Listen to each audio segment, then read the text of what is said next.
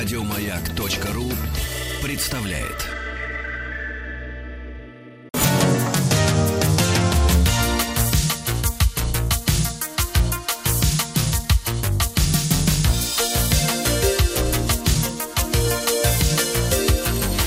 Сергей Стилавин и его друзья на маяке. 6.32. Из Волгограда поступило сообщение. А где Стилавин? Вопросительный знак. Ответ приходит в 7.09. Я тут, ребятки. Здравствуйте. Здравствуй, Владуля. Доброе утро, Сергунец. Небольшая задержка в 40 минут, но это терпимо, правильно? Конечно. Вот, а, Владуль, я смотрю, тут вас заливает. Заливает. А, кстати, а что в лесах творится? Вот любопытно просто. В лесах плюс 27 было, да. Да ты что? Да, я за день прошел 2, э, 12 километров. Это хорошо, Вот. это полезно. Да, это Сергунец. замечательно, замечательно. Слушайте, ну я хотел бы пару слов сказать э, по текущему моменту. Вот, потом перейти к э, некоторым фактам интересным, да, ну, а затем окунуться, естественно, в пучину э, эпистолярного жанра, потому что делаю анонс, э, прислал свой рассказ Сергей, который ставит голос этим Ой, любопытно, да, да, да. Которому Да-да-да. стукнуло 50. Да, и он скукожился от этого морально. Слушайте, но, если честно, хотел сказать пару слов буквально по вчерашнему судебному процессу. Значит, я об этом написал статью э, у себя в Инстаграме, там в Телеграме, можно читать где угодно.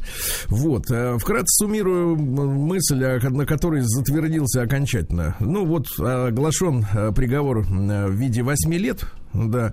Э, Я слышал, э, что раздаются голоса о том, что этого маловато, надо бы что-нибудь типа 12 или 11. Вот, ну, впрочем, как и есть те, кто кричат свободу.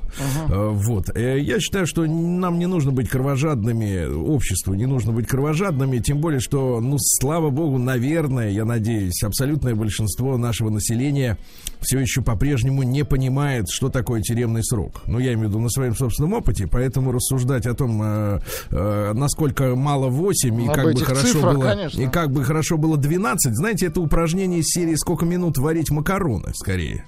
Вот, поэтому я не поддерживаю абсолютно эти разговоры. Они э, на пустом месте и, в общем-то, в принципе, показывают нежелание людей в принципе, внимательно и с уважением относиться даже к собственному времени. Потому что если вы подумаете, что такое 8 лет, вот представьте себе, 8 лет это было в 2012 году, вот 8 лет прошло. Вы предчувствуете, как изменилось время, эпоха, наша жизнь, да, всё прошел, прошел конечно. целый период. Так что, в общем-то, говорить о том, что 8 лет это мало, это, ну, в общем, мне кажется, неэлегантно.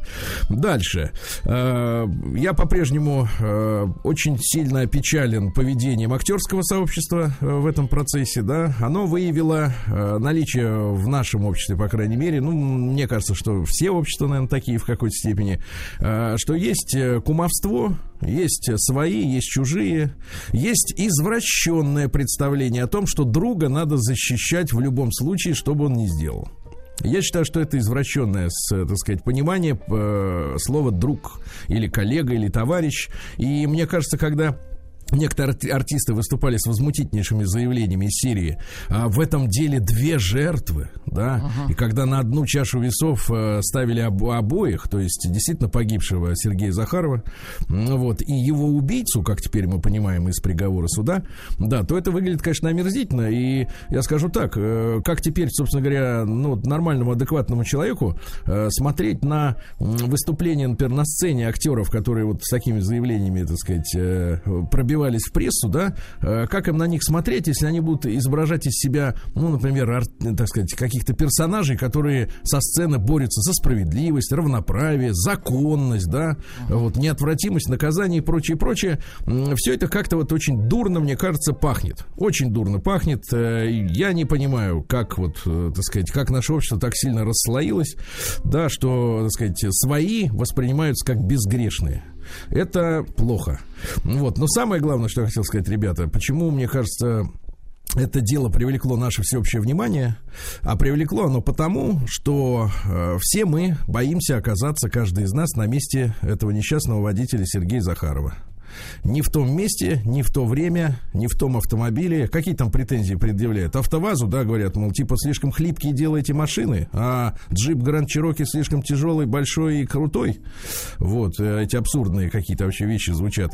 Но я скажу, что так, мы действительно, наше общество не имеет никакой, никто из нас никакой защиты, стоя на тротуаре, переходя через пешеходный переход, находясь вот в таком вот автомобиле или в маршрутке, или просто гуляя где-то, что очередной я не знаю, какие слова подобрать. Очередной, скажем так, да, человек, который позволит себе пьяным в состоянии наркотического опьянения или в другом виде сесть за руль и убить.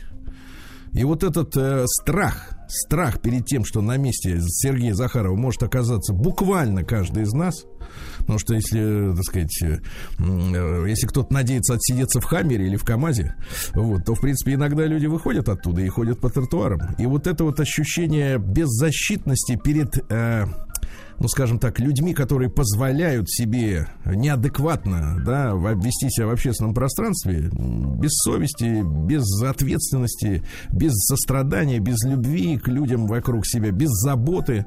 Вот это самое страшное, мне кажется. Этот процесс как раз выявил эту тему. Мы беззащитны, друзья мои, перед теми, кому на нас наплевать. Вот что я хотел сказать.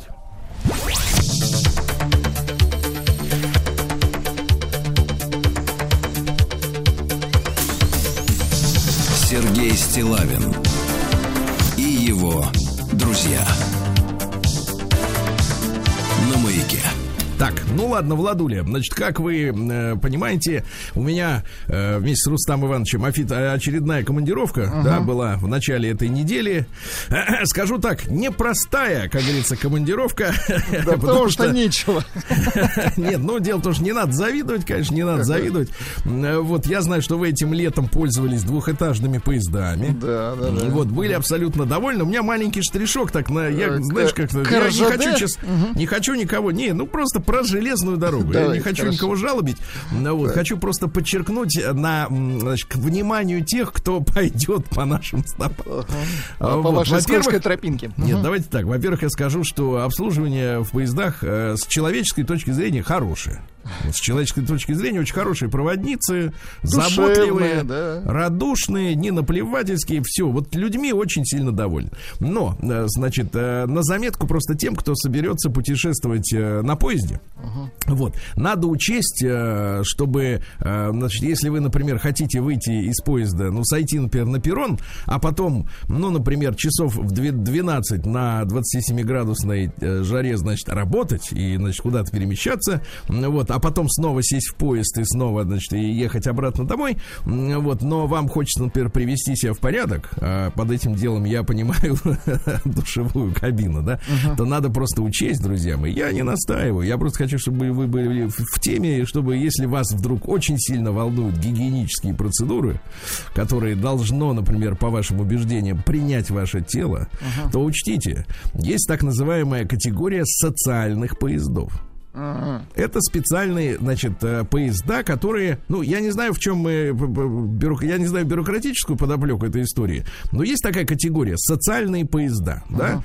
Причем, что самое интересное, в социальном составе социального поезда может быть, например, и вагон СВ, Ага. Естественно, купейные вагоны, которые, ну, по моему мнению, да, если мы говорим там ну, социальные, да, они не слишком вписываются, да, как СВ, спальный вагон, где в каждом купе только два места, значит, и цена там не, не маленькая, да, вот, в принципе, может этот, этот поезд называться социальным. Но неважно, это, это как бы не, это внутренние, видимо, какие-то вещи, но самое главное, что подобные составы, вот если он называется социальным, там напрочь отсутствует возможность принять душ. А.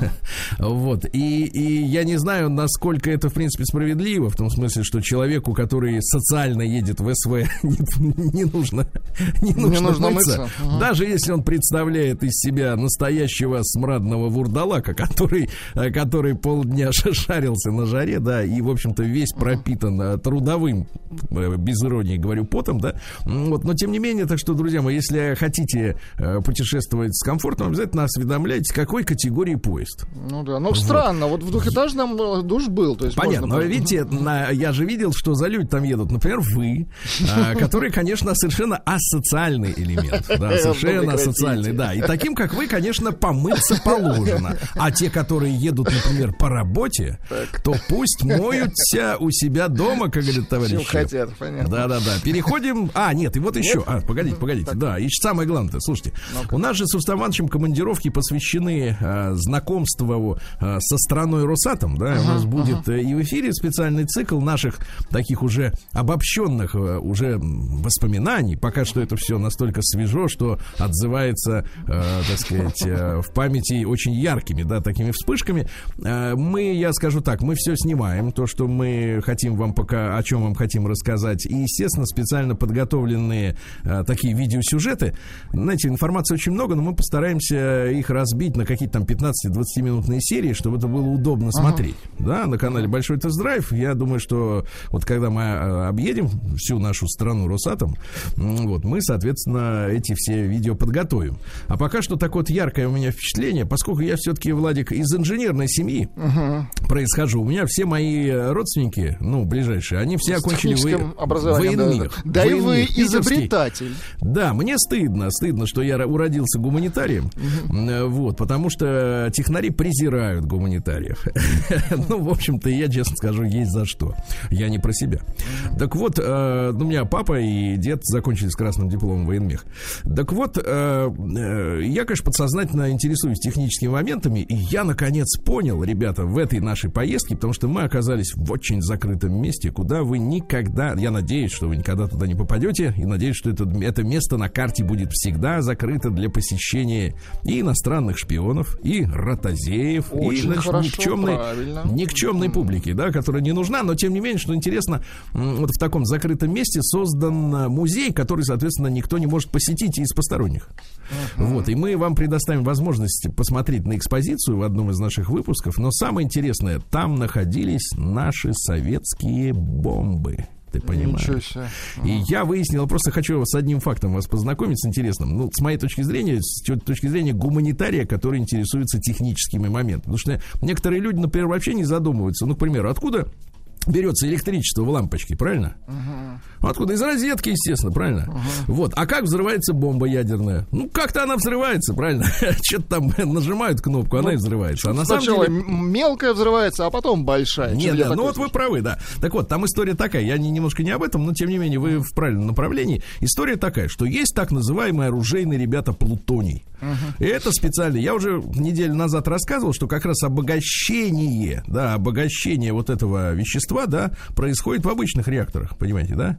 Вот, поэтому все это, как бы, так сказать, взаимосвязанные процессы, безотходные процессы практически, но неважно. И, значит, короче говоря, там история такая, что у плутония есть так называемая критическая масса. Ну, условно можно сказать, э, что это, например, последняя капля, например, э, в стакан, который стоит на весах, чтобы отклонился, да, вот маятник и так далее. То есть есть некая масса, я, кстати, не спросил, как, сколько там, 2 килограмма надо или там 2,5? Это секретная информация. Ну, нет, не секрет, ну что это дела-то уже 70-летней давности, все, все об этом знают. Это физическая величина. То есть вот какой-то, ка- какой-то конкретно масса этого м, вещества, плутония, да, приводит, э, соответственно, к э, реакции, к выбросу большого количества всего и так далее.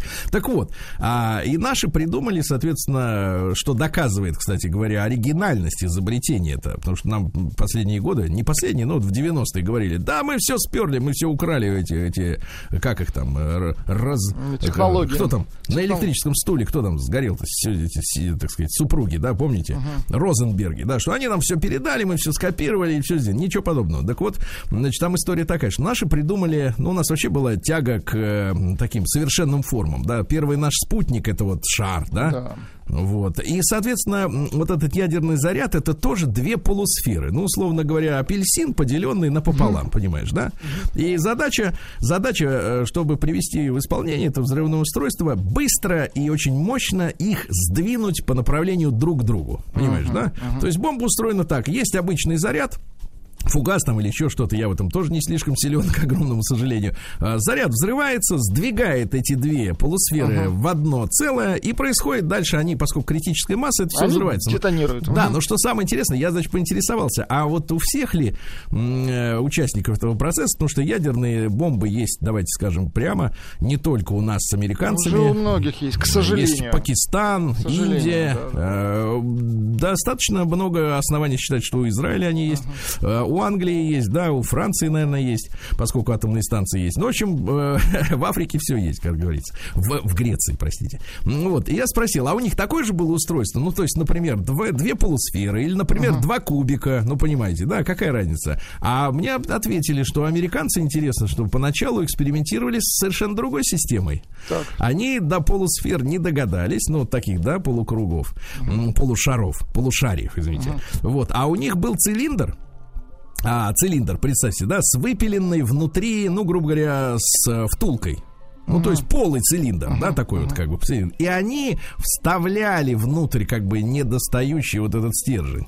Понимаете, да? Вот, то есть технологически устройство разнилось. У нас полусферы, у них цилиндр с отсутствующей сердцевиной, понимаете, да? Uh-huh.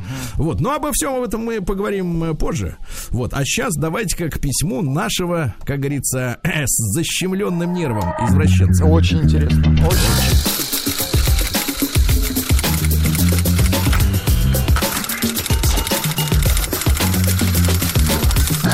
Приемная нос.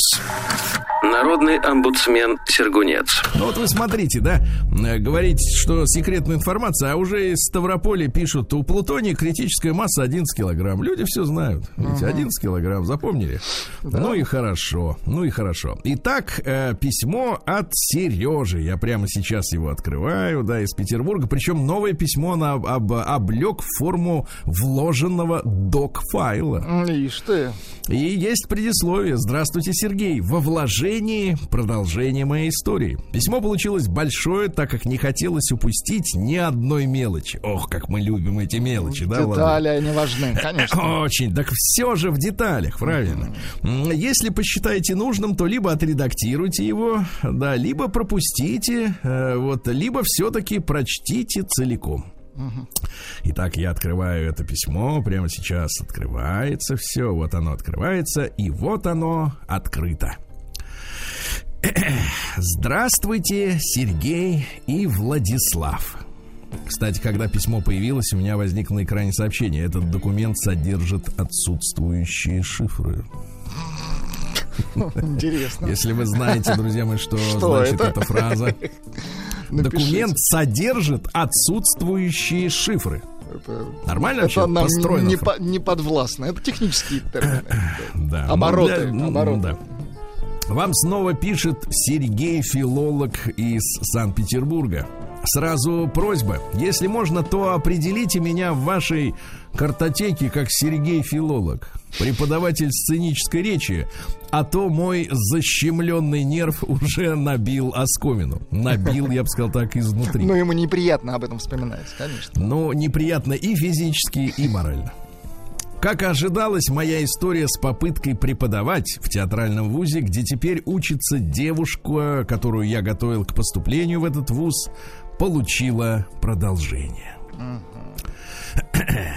Итак, в последние выходные августа я, как и планировал, встретился с той милой девушкой-студенткой. Для тех, кто только что выбрался, например, из землянки, вот скажу, что а, в свое время Сергей сбежал от этой девушки, потому что к занятиям подключилась маман. Угу. А он побоялся, что двоих не потянет. Не осилит. Не потянет. Нет, потянет это финансовый термин все-таки.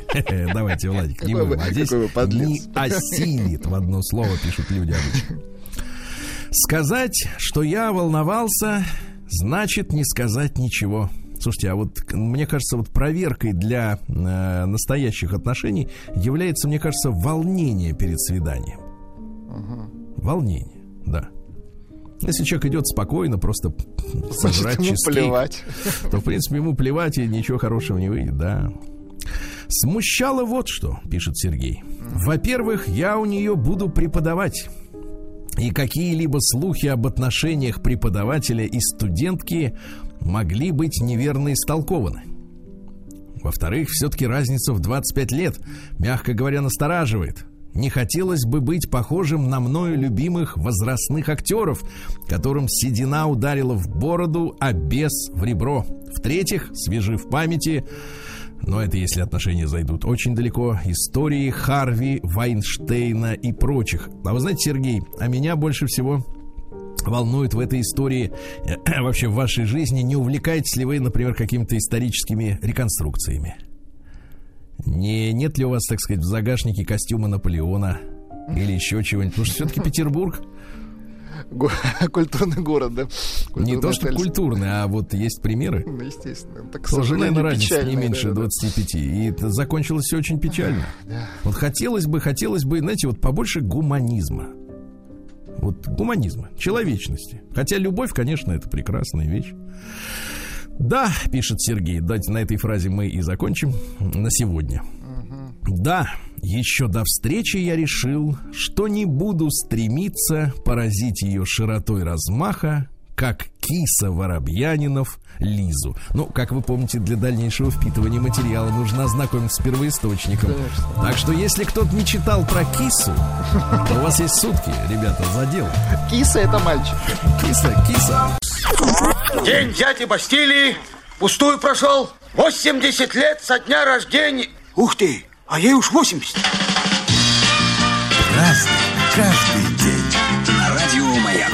Так, товарищи дорогие, Владуля, еще раз доброе утро. И вам здравствуйте. Да, сегодня у нас 9 сентября, да? Ну вот смотрите, много есть памятных дат и просто праздников. Во-первых, День памяти воинов, которые пали в Крымской войне. Угу. Дело в том, что завершилась после тяжелейших боев 349-дневная оборона Севастополя. Вот, против нас были все. Великобританцы, французы, турцы, турки и даже сардинцы, понимаете, да? Турцы и сардинцы. Турцы, да, э, сегодня у нас Всероссийский день лука. Да, прекрасный запах и микробы убивает. Э, Антисептик. Вот. Сегодня Международный день красоты. Его придумали, правда, пластические хирурги. Ну, чтобы оправдать э, свое желание угодить клиентам. Многие из них, многие из которых не имеют, к сожалению, чувства меры. Но это видно по мордам, в принципе, которые публикуется в Инстаграме, да? А, день дизайнера графика сегодня. Вот. День тестировщика программ. Понимаете, да? Uh-huh. Вот сегодня Кику Носеку. А, день хризантем в Японии. Можно, пожалуйста, наш ответ Кику ну, конечно. Конечно. Впрочем, нету никаких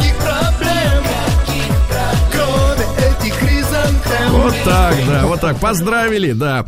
Сегодня день молдавского гейбиста. Молдавского, вот. поздравляю. Да, да, да, да. Сегодня не, день независимости Тоджикистона. Представляете, да? Ну вот сразу после объявления Рустам Иванович понял, что, в принципе, Дальше у него есть еще одна родина, да. А, ну и что у нас сегодня? Вот для вас будет, может быть, для многих но новостью, что сегодня день информации о фетальном алкогольном синдроме. Что Владик, это, я уверен... Что это за синдром? Нет, нет, я понимаю, что слово алкогольное вас наводит на разные мысли, но все они неправильные. Дело так. в том, что это печальная история, скорее на заметку будущим а, родителям, в частности мамам, да, угу Потому что фетальный синдром алкогольный это совокупность пороков развития, которые отображаются на лице у ребенка. И если мамочка во время беременности закладывала заворотник. Э, то есть Ужас. это близко ну, посаженные глаза, там различные искажения, так сказать, пропорций, ну, понимаете, да, упоминают, кстати, что Грета Тумберг, Лайза Минелли и даже Наташа Водянова э, якобы вот uh-huh. обнаруживаются признаки вот такого синдрома, то есть человек сам-то ни в коем случае, естественно, Не виновен. Этом, да, это вот как-то вот так вот произошло нехорошо. Дальше, день изобретения новых привычек. Это хорошо. Ну, знаете, философы говорят, там, пожнешь, при, заведешь привычку, пожнешь характер, да? Ну, не знаю. А вот, э, мне кажется, привычки э, появляются у человека только вот, которые приносят удовольствие. Вот, например, в носу поковыряться. Это удовольствие. Кайф же. А сегодня, Владик, для вас специальный день. Сегодня Международный день судоку. Знаю, вы неравнодушны. Я сидел и сижу на судоку. Да-да, сегодня день венского шницеля, ребята. Эй-яй-яй-яй. Да, ну, в Вене, кстати, готовят его суховатым, я бы сказал, суховатым, да. А, ну и сегодня русский народный праздник Кукша рябинник. Прекрасное название. Кукша. Второе, второе название Два Пимена. Э, Дело в том, что сегодня крестьяне выходят кланяться рябине. Собирают ягоды, да. А, Большой урожай рябины предвещает суровые морозы. Обратите внимание, много рябины или мало, да? Вот, рябину заваривали с чаем, варили варенье. В народной медицине применяли как антицинготное, бактерицидное и, Владик, в нашем своем возрасте это важно, Так. мочегонное средство. Очень да. хорошо. А бусы, бусы еще делают из рябины. Каждый день. Радио Маяк. Ну что же. Ну что ж, товарищи-то дорогие, что у нас сегодня? Сегодня в 1585-м родился Арман Жан де Плюси Ришелье, который Ага. у нас все называют Ришелье. Все его знают, естественно, по мушкетерам. Правильно? его, да. Вот, он, кстати, выступал за создание единого французского государства, и ему противостояли олигархи. Ну вот. Но у него очень много интереснейших, ребята, мыслей. Я вам сейчас прочту эти цитаты, а вы давайте-ка подумайте, ну, с государственной точки зрения, оцените эту мысль, потому что он был же премьер-министром одновременно и кардиналом, понимаете, да? Так вот, смотрите, умение обманывать наука королей, кто владеет, ну вот самая распространенная его цитата, это, естественно, кто владеет информацией, тот владеет миром. Это особенно Это важно работает сегодня. до сих пор, да, да, да. Э, Кто, тот работает до сих пор. Да. А про, про предательство это всего лишь вопрос времени. В государственных делах самое главное секретность, ну еще так личное есть. Я не сплю ночами для того, чтобы другие могли спокойно спать, да. А вот, а теперь вот на, на самом деле вот самое главное э, философия. Э, Значит, выполняйте любое дело так, как если бы от него зависело все ваше будущее. Хорошо. Если бы народ слишком благоденствовал, было бы невозможно удержать его в границах его обязанностей. Ага, тоже хорошо. Или вот, например, смотрите, дайте мне шесть строчек, написанных рукой самого честного человека, и я найду в них то, за что его повешу. Ну и давайте самый главный, 22 две цитаты. В хорошо устроенном государстве должно быть больше искусных ремесленников, чем метров свободных искусств. Очень хорошо. И, наконец, точно так же, как безобразным стало бы человеческое тело, снабженное глазами на всех его частях, так и государство обезобразилось бы, если бы все жители были образованы. Ибо вместо послушания они преисполнилось, преисполнились бы гордыней и тщеславием. Всеобщее образование привело бы к тому, что число сеющих сомнения намного превысило бы число способных их развеять. Очень жизненно, да? Очень жизненно, да. Но на- надо, конечно, понимать, что все будут кричать, и всеобщее образование это очень важно. А вот с точки зрения выживания страны, да, И вот, управления, да. Франции, конечно, мы говорим о О Франции. Франции, конечно. Б- Кардиналы Буанасия. Мы спасем Францию, да. Сегодня в 1737-м Луиджи Гальвани родился итальянский физик. Он открыл биоэлектрические процессы в организме. Ну, помните, он э, запихивал электроды в лягушку, Лягушку, мертвую, да, она дрыгалась. а она чуть не пела. Да-да-да. Он считается, кстати, да, одним из прототипов доктора Франкенштейна. Ну, понимаете, да, он же еще и сшивал из разных частей.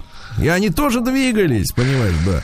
Ну, вот он писал трактат свой о силах электричества при мышечном движении. Достаточно элегантно описывает, как он там лягухи куда туда-сюда. да. Вставлял. Мгм. Ну, в общем, экспериментатор, что делать, да. Вот такая вот история. Да, э, так, в 1769-м Иван Петрович Котляревский, это э, украинский писатель, вообще основоположник тамошней литературы. Я понимаю, что от вас не могу требовать э, знания этой прекрасной Тамошней литературы, литературы. э, поскольку мы нет сведений, вошла ли она в золотой фонд мировой. Да, но вот пьеса под названием «Наталка Полтавка» Может быть, пару буквально строк. Да, пожалуйста. пьесы. Из пьес пару строк, но, к сожалению, в переводе. А, в переводе, я думал. Веют, но иначе вы бы совсем бы ничего не поняли. Веют ветры, веют буйны, и деревья гнутся. Ой, как стонет мое сердце, а слезы-то не льются, а? Ну, складно. Складно, но не на уровне все-таки Байрона, а? Да-да-да, не Байрон, А В конечно. 1776 сегодня утверждено новое название, которое вы все прекрасно знаете, Соединенные Штаты Америки. Вопрос к знатоку в общем-то, судоку.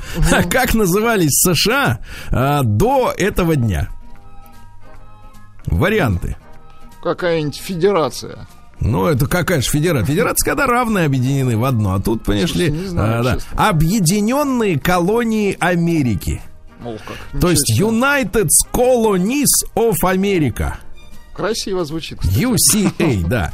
А Сегодня Сергей Петрович Трубецкой родился в 1790 году. Ну, вот один из декабристов, который был трусом. Вы помните, да, он не явился на, э, соответственно, Сенатскую площадь, он руководил Северным обществом, э, составил манифест к русскому народу, а в день э, мероприятия не явился. Хитрец. Вот так вот. Да, да, да, да, да. Ну вот не явился. А, друзья мои, в 1828 родился еще один наше все, извините за такой оборот речи, Лев Николаевич. Лев Николаевич сегодня родился. Представляете, у него же в свое время была депрессия. Депрессия, В он страдал ей. Он уже был, что значит в связи с чем? Человеку не нужен повод для депрессии. Что вы Культурному, думаете? я понимаю. Ему было 3-4 года, ну Хорошо. вспомните себя, да? Он отправился в башкирский хутор Каралык в Самарской губернии, чтобы лечиться новым и модным в то время методом. А как вы думаете, чем? Кумысолечением. Да-да-да. Он э, собирался находиться в Кумысолечебнице, неподалеку от Самары. Да-да-да. И там он жил в башкирской юрте, питался бараниной, принимал солнечные ванны, пил кумыс, чай, развлекался игрой в шашки. И в первый раз он туда поехал, теперь, внимание, на полтора месяца. Вот у вас есть в жизни полтора месяца, чтобы подлечиться? У Нет. нас в жизни нет, Сергей, Потому к что вы очень далеки от графьев. Да-да-да. Да. А потом уже он туда вернулся, когда написал «Войну и мир». Опять ухудшилось здоровье, опять депрессия. Опять написал он кумыс. так. Да-да-да. Тоска и равнодушие прошли. Чувствую себя приходящим в скифское состояние. Ну, то есть воин. Бодрое. И, все интересно, и все ново. Вот, и так далее и тому подобное. Видите, как можно кумысом. Там же, кстати говоря, сколько? 3, 4, 5 Ну, там да? есть градус, да, небольшой. Там но есть чем лечиться. И вообще Нет, микрофлора то за прекрасна. полтора месяца можно нормально Да, а потом, да, а потом он стал э, э, так вылечился, что стал христианским анархистом. Вот, ну и, а, значит, теория у него была такая, он там опрощенец, все дела, там ходил в толстовке, вы помните, да, толстовка это, ребята, не, Не с то, капюшоном, сейчас, да. А, вот это фуфло, а, соответственно, просто вот рубашечка хорошая. Добровольный отказ каждого члена общества от исполнения любых государственных обязанностей, будь то воинская повинность, уплата налогов и так далее. Мгм, Прекрасно. Слушайте, а его ведь расстреляли бы в 18 году. Ну вот если бы не, не так вот не вышло бы все, а? Ну как вот, э, смотрите, добровольный отказ каждого члена общества от исполнения любых государственных обязанностей. Анархист. Мгм. Ну, посмотрите на общество, их и, ник- и так никто не хочет исполнять. Как их заставить это сделать? Вот, вот в чем вопрос. Цитаты. Давайте цитаты. Не слушайте тех, кто говорит дурно о других и хорошо о вас. Вот. Вот. э, какой ужасный умственный яд современная литература. Но современная Льву Николаевич. Э, Вот, может, дело выправилось. Сейчас это уже знаю. классика, да. Да, да, да. Вот. Великие предметы искусства только потому и велики, что они понятны и доступны всем. Слушайте, а вот это, Это хорошо. Вот это хорошо. Вот на заметку этим рисовальщикам Э, и прочим да? мазилам, да, да. Счастлив тот, кто счастлив у себя дома. Хорошо, да? Хорошо. А то, знаешь, бывает, придет на работу, перья выпустит, а домой, а домой, А домой не хочет. А домой не хочет, дома-то там его... Да. Счастье, ну вот самая блистательная его цитата, мне кажется, счастье – это удовольствие без раскаяния. Красиво. Хорошо, да, потому что, ну, бывает тут хорошо с женщиной, да? Бывает хорошо, а потом стыдно, да, Сергей? Да, сразу практически. Что ж потом-то? Кто там, кто там часами-то это? Да. Ну и, наконец, жениться надо только тогда, когда Нет, жениться никак. надо на сироте. Ой, это Не, не нет, то. когда иначе никак.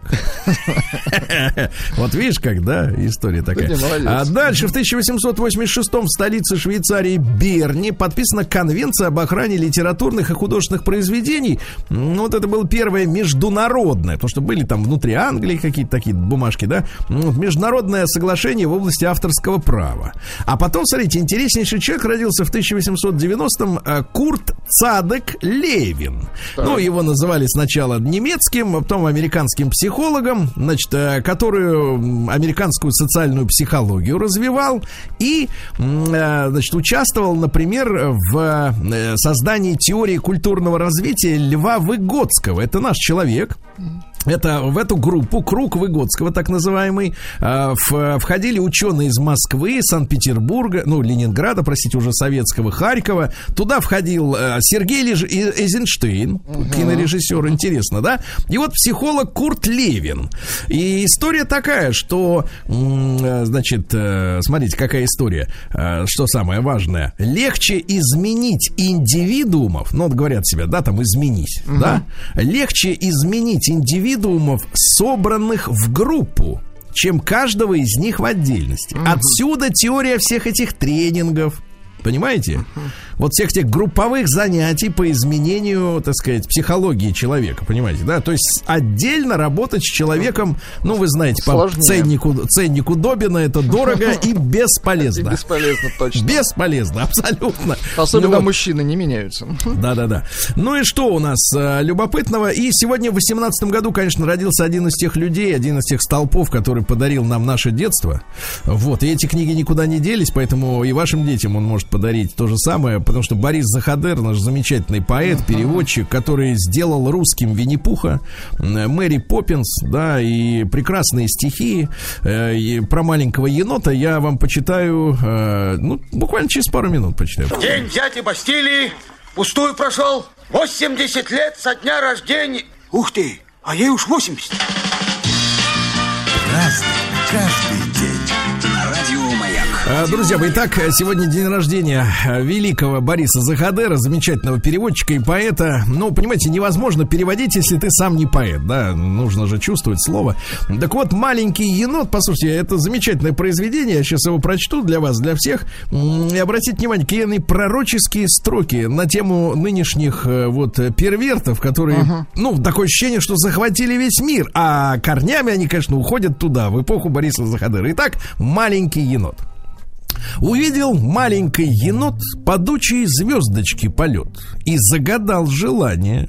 Хочу я стать бараном, вараном, тараканом, тритоном, питоном или хамелеоном. Пусть стану я фламинго или собакой динго, омаром, кальмаром, пятнистым ягуаром, медузой, воблой, камбалой, гадюкой, но не очень злой, чижом, ежом, ужом, моржом, козой, а то и стрекозой, хоть плавунцом, в конце концов, люблю я вкусных плавунцов, хотя бы бегемотом, но только не енотом. Сойдут и кит, и кот, и крот, вот все мое желание. Закончил маленький енот и перевел дыхание. В ответ падучая звезда сказала — что за ерунда? Твое желание, мой друг, мне показалось странным. С какой же это стати вдруг еноту стать бараном? Чем плох, по-твоему, енот? По-моему, наоборот, он умное животное и очень чистоплотное. Вот я. Я как-никак звезда. А видишь, сам лечу сюда, лечу с космических высот сюда к земным болотам в надежде лет через 500, конечно, если повезет, стать маленьким енотом. Да, вот так вот. Ребята, ну да? шикарно. Для перевода это просто гениально. Ну и на тему первертов, да? Да, да, да. Соответственно, которые хотят вечно быть не, не тем, кем они родились, да? Не енотом. А, Надежда Васильевна Румянцева, киноактриса, сегодня родилась в 30-м году, 90-летие мы сегодня отмечаем, да? А, Вот. Шикарная актриса, да. Шикарная, да. А, Отис Рейдинг в 41-м, американский соуль. Певец. Есть у нас, да. Соуль, давайте. Не спешили тогда. Это культура.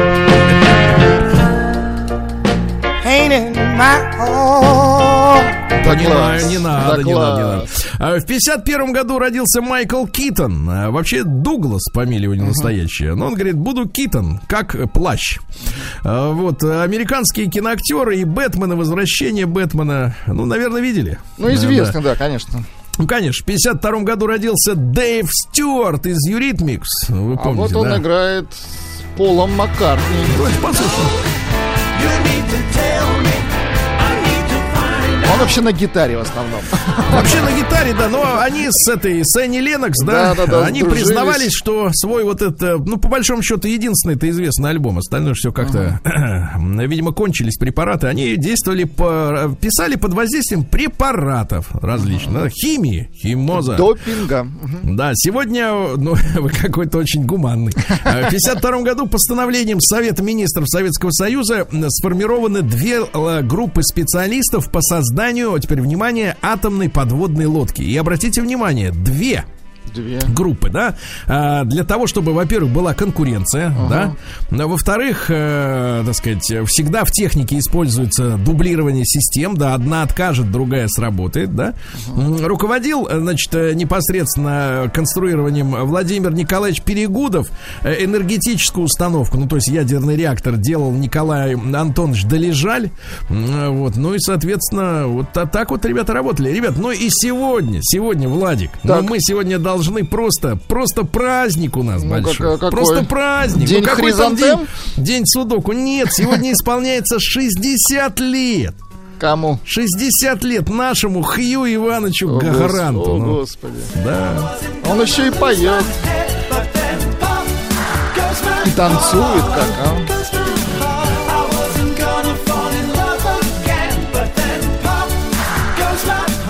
Прекрасный, прекрасный ретро-вейв, да, такой? Да-да-да. Э, Да, из фильма э, «Слова и музыка», музыка, по-моему, по-моему, называется. так, да, Но да. в нашем прокате называлось как-то по-идиотски, как обычно.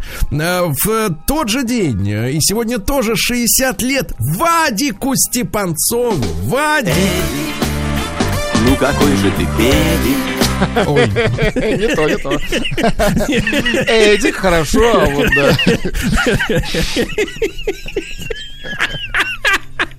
Прекрасно, прекрасно.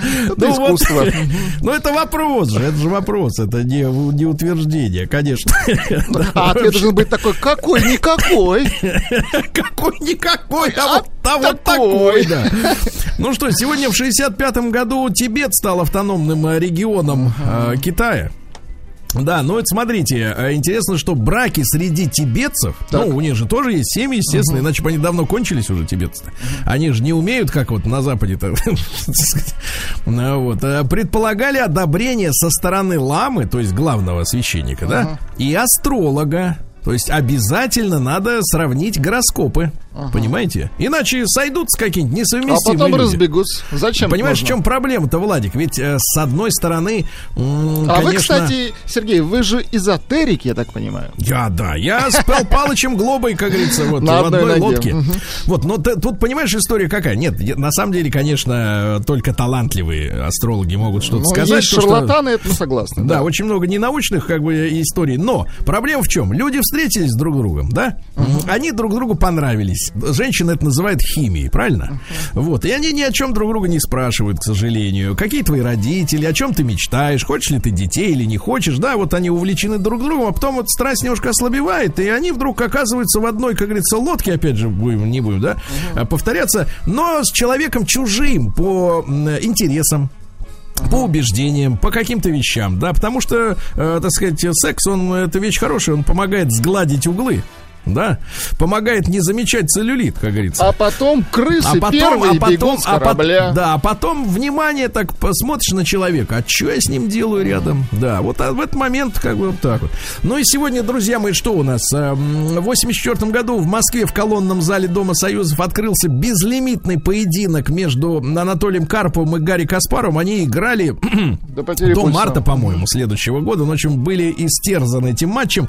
И, конечно, мы помним события 99 года, когда теракт очередной, к сожалению, в Москве. Вы помните, на улице Гурьянова, там дом номер 17 в ночь. А, тогда не стало 102 человек. Вот такой сегодня а, день у нас с вами, да, друзья мои. Еще раз напомню, 9 сентября. Да.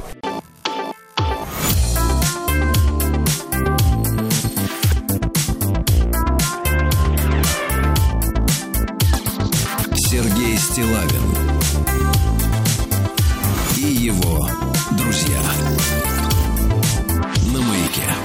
что же, э, Сергей Стилайн вместе с друзьями, то есть со слушателями, с Владиком встречают осень. Сверху льется, да, вот, так сказать, А в снизу... Омске, в Омске пока тепло, пока тепло. Колокола помогают.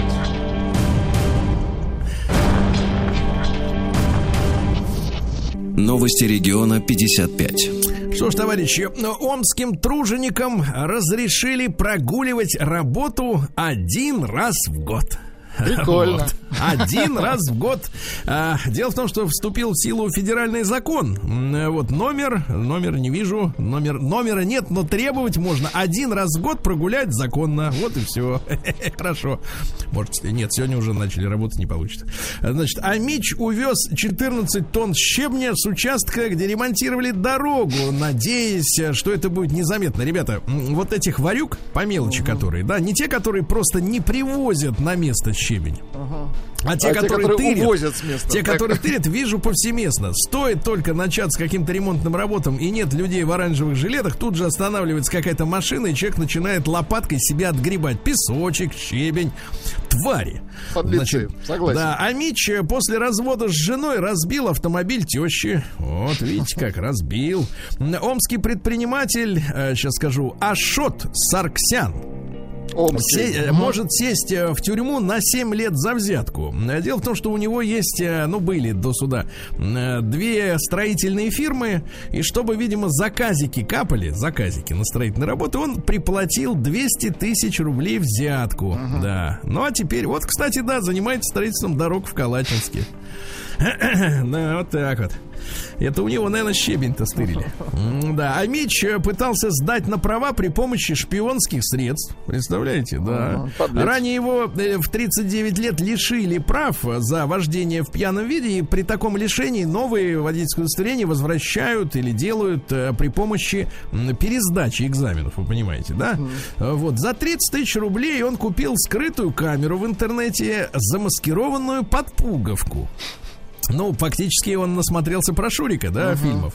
А Во время сдачи на права в экзаменационном отделе ГИБДД мужчина вел себя странно, что не ускользнул от внимания инспектора. А меча поймали, у него изъяли видеокамеру в, в пуговке, аккумулятор, персона, портативный Wi-Fi маршрутизатор, м, который передавал сигнал, и мобильный телефон. Вот такая вот история, да. А московский магазин э, оштрафовали за то, что он предлагал скидки а мечам. Смешно. Нет, говорит, пусть они сами. Знакомство с мужчиной преподнесло Амичке неприятный сюрприз. Так. 49-летняя женщина познакомилась с э, пьяным мужчиной. Они сидели на лавочке, когда она отвернулась, он и говорит, смотри, селезень полетел. Из сумки украл телефон за 7 тысяч Вот рублей. урод, а. Вот урод. Нет, не урод, а что ты с пьяным-то делаешь? Зачем? А в первые выходные осени амичи сделали выбор в пользу пьянства. Такой заголовок не очень хороший. Вот. Ну и давайте чем закончим. В Омском общежитии студентов атаковали усатые твари. О ком идет речь или о чем? Про Будущие, так. да, будущие дорожники рискуют развить в себе инсектофобию. Это боязнь насекомых. Дело в том, что на них изо всех щелей лезут, конечно, как вы догадались, тараканы. Ну и давайте, наконец, два хороших сообщения. Вернее, одно хорошее, а другое похуже чуть-чуть. Первое хорошее. В месяц амичу на еду Так, нужно 5000 рублей. да класс. 5. Да. Вот. Ну и, наконец, струи мощно фонтанирующего канализационного колодца затопили Омский дворик, дворик по адресу 5 Кордная, 67А. Подъезжайте. С ведрами.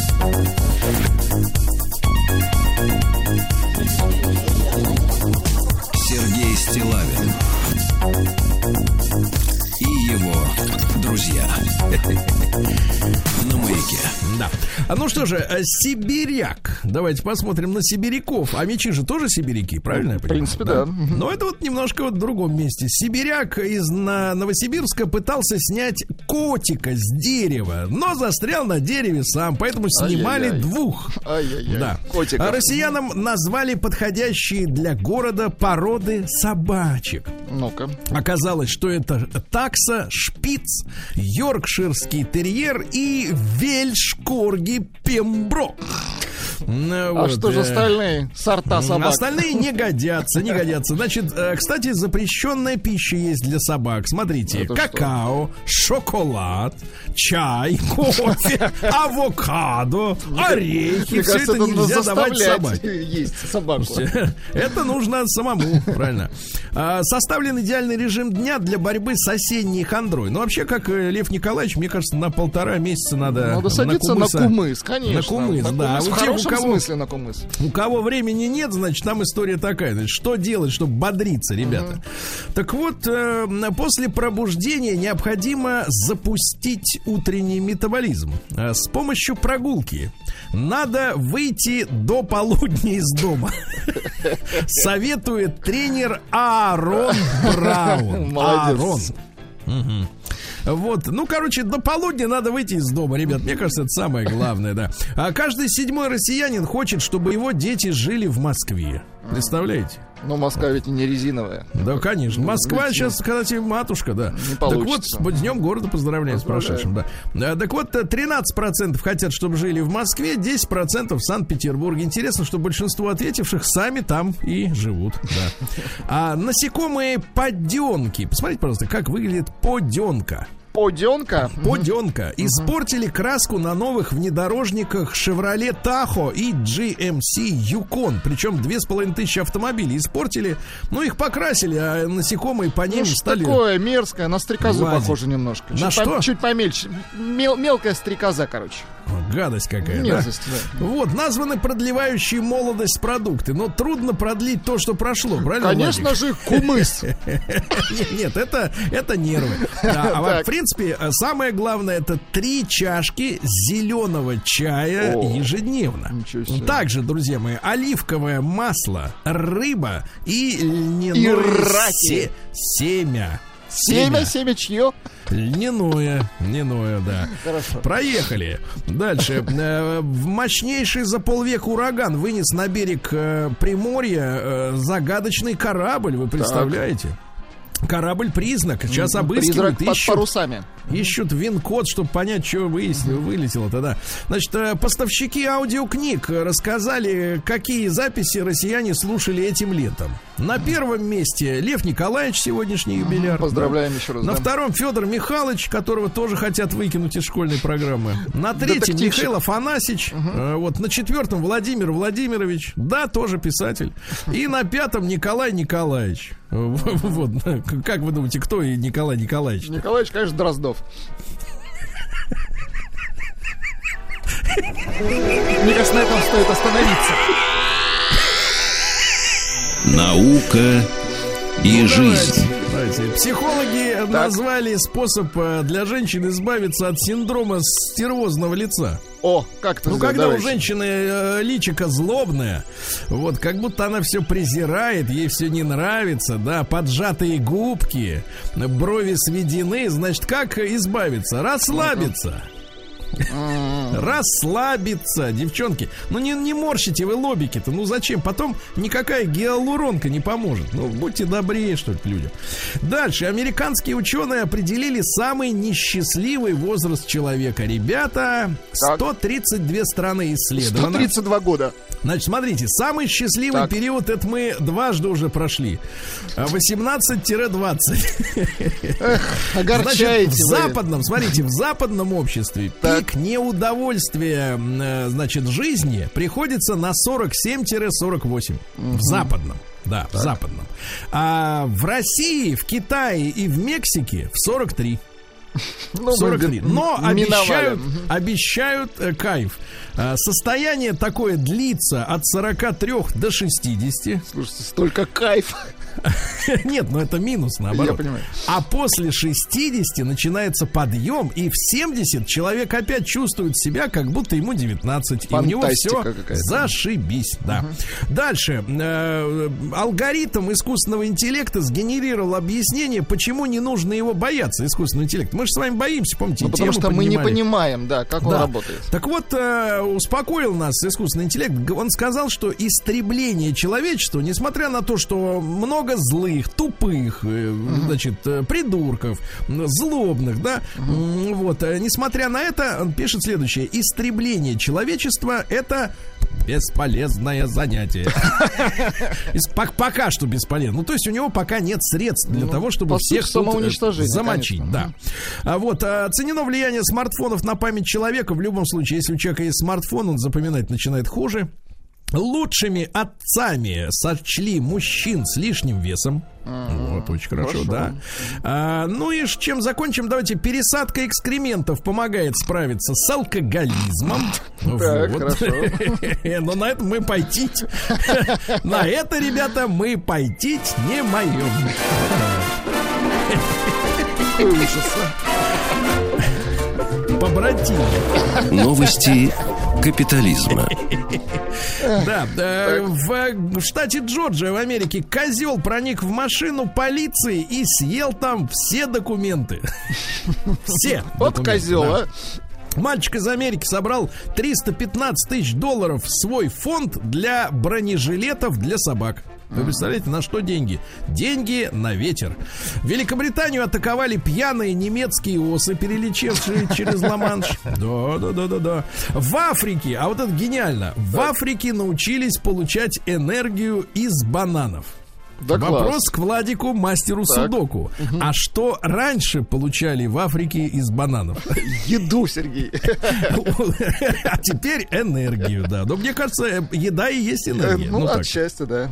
Да. А в США взрослый мужчина притворился подростком и пошел в школу. Вот Молодец. хорошо, потому что надоело быть взрослым. Хватит, ему Ну, это 21 осень год. просто наступила. в Бабушка, да, бабушка в Англии э, всю жизнь хранила тайну и решила раскрыть ее маленькой внучке. Она сказала, милая моя, я всегда любила женщин. Ну, вот отличная тайна бабушки, да? Умница, так. Вот в Бристольском университете запретили говорить студентам о похудении. Вот. Чтоб в травмировать, да. в британских школах появятся уроки по ЛГБТ+.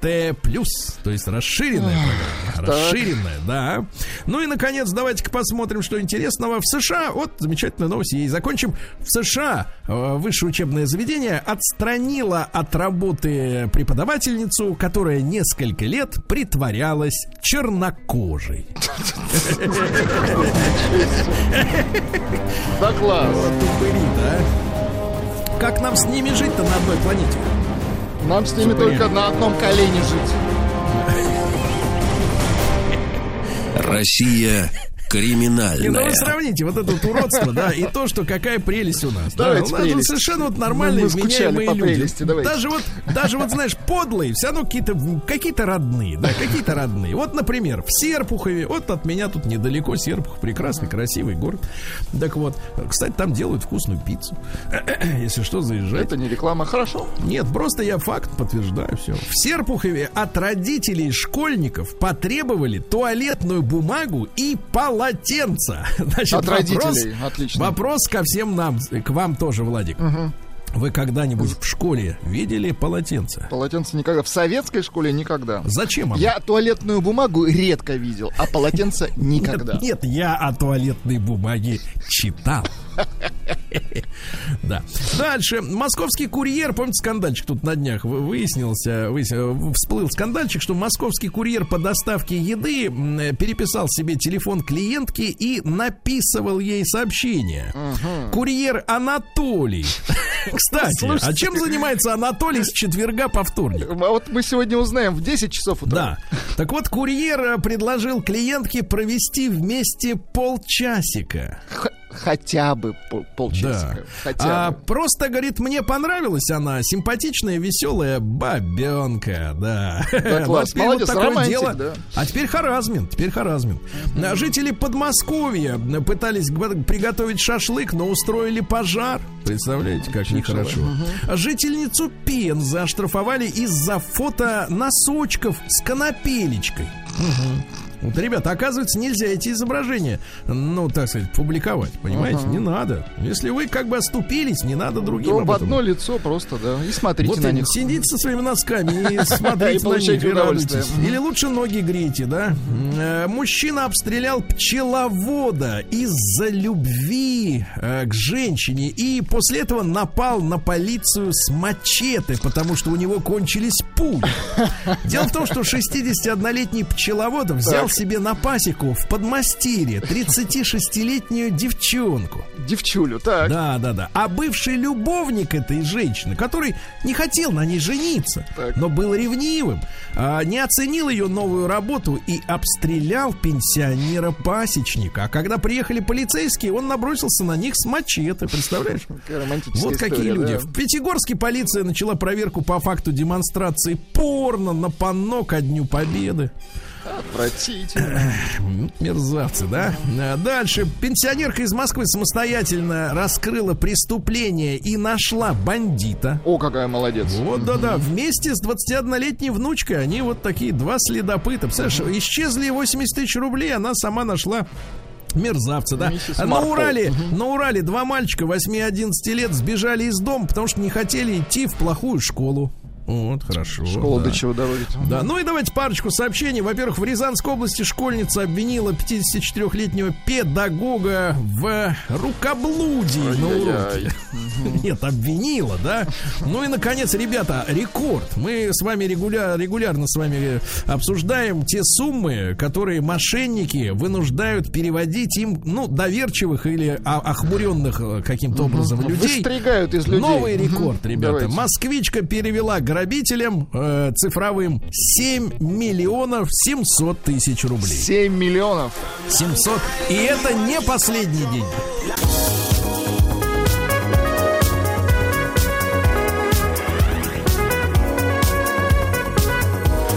Сергей Стилавин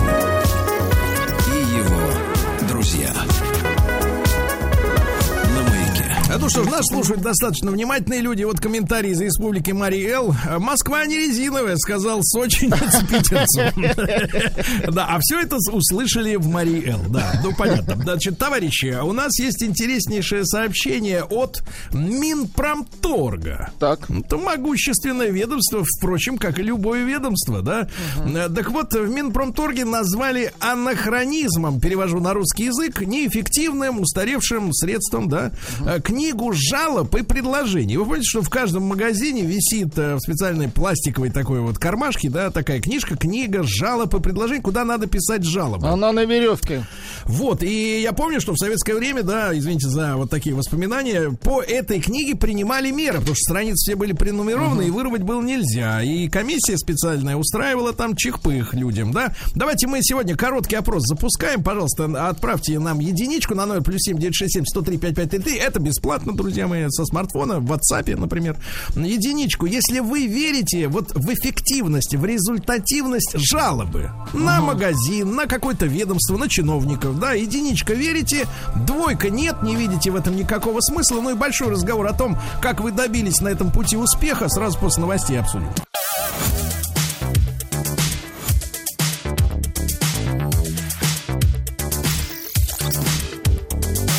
Сергей Стилавин друзья. На маяке. Дальше, дорогие. Ну что же, Минпромторг э, назвал э, анахронизмом слово, как говорится, греческого происхождения. Книгу жалоб и предложений, которые испокон веков висели в советских магазинах и учреждениях культуры, искусства, да, можно было на какого-нибудь артиста нажаловаться, например, да. На А, заслуженного, да? Говорят, да, на, на гениального, как по последнее время говорят о, о любом из них. Так вот, э, книгу жалоб решили упра- празднить, ну, наверное, вместо него, как сейчас принято в цифровую эпоху, на место нее а, э, по- поступит в обязательном порядке какой-нибудь портал, да, вот, э, какие-то, которые сейчас в качестве эксперимента скорее работают, да, в регионах. Но, тем не менее, друзья вот давайте короткий опрос, пожалуйста, проголосуйте. Еще раз напомню, это бесплатно. Единичку при- э, присылайте на наш номер WhatsApp, плюс 7967 103 5533, если у вас, если вы верите в результативность жалобы, вот вам что-то не понравилось, вы требуете жалобную книгу, идете на какой-нибудь портал, сайт, да, пишете там свою вот эту, как, как называется, Владик, донос, нет? Ну, жалоба так Ну, конечно, жалобу, никаких доносов. Вот. Ну и, соответственно, после этого вы видите, что принимаются меры. Через день, через неделю, через две. Обидчик, например, наказан. Грязь, за, так сказать, убрана, Устранена. да, яма в асфальте заделана. А, так вот, единичка, если вы знаете или верите, по крайней мере, в результативность таких жалоб, то есть вот этой обратной связи с теми, кто может принимать решения. Двойка нет, все это бесплатный, как говорится, номер, как говорят люди специальные, да. Так вот, э, пару сообщений, потом у нас э, на несколько минут буквально э, поинтересуемся мнением у э, уважаемого эксперта. Вот из Татарстана пишет, да, для комиссии у магазинов и общепитов есть другая книга с хорошими отзывами. Это давно известно из набережных Челнов. То есть есть, и- есть для хороших, есть, как у школьников, анекдоты, э, эти, дневники для двоек и дневники для пятерок. Помните, были такие ребята? с, э, вот, Владимир Владимирович Колмаков э, с нами на связи, доцент Российского экономического университета имени Плеханова. Владимир Владимирович, доброе утро. Доброе утро. Владимир Ильич, вы вот скажите, пожалуйста, какой способ вот такой обратной э, связи назовете самым эффективным вот в наше время? Мы же уже не в советское время живем и не в антисоветское, в такое, в, некто, в некое промежуточном да, периоде. Вот э, с вашей точки зрения, самый эффективный способ нажаловаться и чтобы приняли меры? Ну, из личного опыта это социальные сети, как бы это ни было парадоксально. По крайней мере, это работает со всеми крупными организациями, с госструктурами, с госучреждениями особенно. Так, Ведь какой, какой, предложений- как, да-да, Книга какой алгоритм? предложений- Алло. Да-да-да, Да-да-да. пожалуйста. Да. Книга Владимир жалоб и предложений это ведь такое кулуарненькое решение. То есть кроме жалобщика и самой организации ее никто не видит. А все боятся огласки, поэтому социальная сеть или любой онлайн-портал, который делает это обозримым и публичным, гораздо более эффективны в этом решении, есть- нежели книга. Мгм. То есть э, надо написать э, в, в комментариях какому-нибудь посту, э, например, в том же Инстаграме какой-нибудь официальной организации. Такой метод больше подходит, как вы думаете? Да, такой метод подходит, но я понимаю, что он работает не в отношении всех организаций. То есть представим себе маленький ларек где-то в дачном кооперативе. Но, разумеется, нет у них никакой социальной сети. Но тогда зададим себе вопрос, а книга жалоб-то там сработает? Является ли она надежным средством защиты прав потребителя? Вот мне тоже кажется, что нет. Мгм. Поэтому, Ну, поэтому как надо вы, переходить в онлайн. Да, как вы полагаете, Владимир Ильич, э, стоит ли действительно полностью от книг, жалоб и предложений отказаться вот в таком э, бумажном, э, бумажном классическом виде? Да, я считаю, стоит. Здесь и позиция Минпромторга, озвученная формально в том, что это регуляторная нагрузка, которую надо снимать, она оправдана. И есть еще такой немаловажный фактор. Многие организации торговли и сервиса э, ее используют как карательный инструмент для своих работников, то есть повод не платить зарплату или премию в каком-то объеме. И в этом смысле это тоже снимет часть гнета на работников торговли и сервиса. Владимир Ильич, а, если- чтобы мы, а чтобы мы представляли, да, в каком, в каком размере, например, э, вот в тех же классических э, системах общепита, да, жалоба клиента, ну, например, на таракана или волосы в каше, э, может повлиять на размер премии или зарплаты? Вот как, как, как колеблется денежная масса? О, это достаточно ситуационный момент и зависит от э, региона, от организации и так далее. Но, собственно говоря, предел это полный отказ от выплаты премии. И, собственно, сиди на зарплате и работай. Был бы повод не платить. Особенно И, в общепите это важно, да. Хорошо. Да, мы э, знаем, что и казачки засланные ходят и пишут плохие отзывы. Специально, специально. Да. Понятно. Да, Владимир Владимирович, ну спасибо вам огромное за консультацию. Владимир Владимирович Колмаков, э, доцент Российского экономического университета имени Плеханова. Вот, э, Владимир Владимирович считает, что идеальный способ, ну, один из самых эффективных способов м, заставить, заставить представителей сервиса, да, а мы, мы все в своем, в какой-то степени сервис, правильно, друг для друга.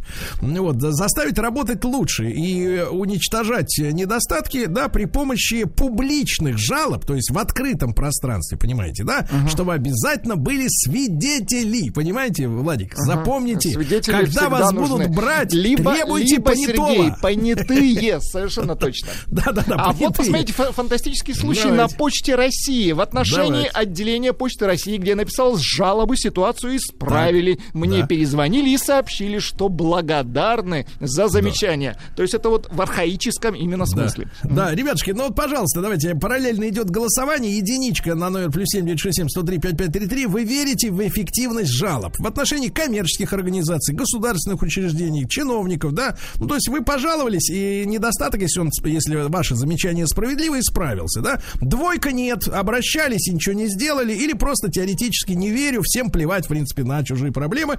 Ну и давайте большой разговор. 728-7171 наш телефон. Если вы действительно пользовались какими-то каналами, да, чтобы навести порядок, навести шухер, как говорится, вот. В хорошем и это шухер. сработало, и это сработало, пожалуйста, позвоните и поделитесь со всеми нами, потому что вопросов у нас много, правильно? Очень самым. много, да. Да, и нам всем хочется, чтобы эффективно и быстро все решалось, потому что проблемы есть. Вот, Вот, давайте, пожалуйста. вот что предлагают люди из Тульской области. Сообщение. Надо создать, внимание, онлайн общероссийскую книгу жалоб с возможностью поиска организации. Предлагаю даже название ОРКЖ.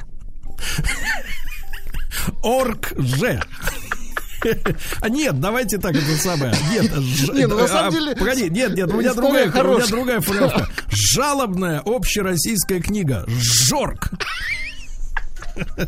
Так звучнее. Да я, по- я в Жорк нажаловался, там сработал. Нет, Нет, Жорк ребят, сработал, Ну, да. смотрите, справедливости ради надо сказать, что есть, ну, например, в Москве, мы об этом периодически говорим в эфире, да, вот портал «Активный гражданин», другие какие-то системы. И мне люди рассказывали, да, ну, те, которые могут зарегистрироваться на этом портале, потому что а, если вы, например, как вы из Сочи приехали и снимаете, Это то, в принципе, вы, можно, да. Вы никто, поэтому, так сказать, идите и сидите. Вот. А если ты с пропиской, если ты официальный, так сказать, гражданин, да, тут не нравится тебе, например, как кусты тут посадили, еще что-то, можно позвонить, написать, пожаловаться, и вроде как исправят, да, люди говорят. Вот Максим из Иванова пишет, Виноградов, Так. никак не добился. За две недели никто не прочитал мою жалобу на магнит в городе Иваново. Вот, понимаешь. Но в чем суть жалобы, опять же, непонятно. Или вот, например, из Питера.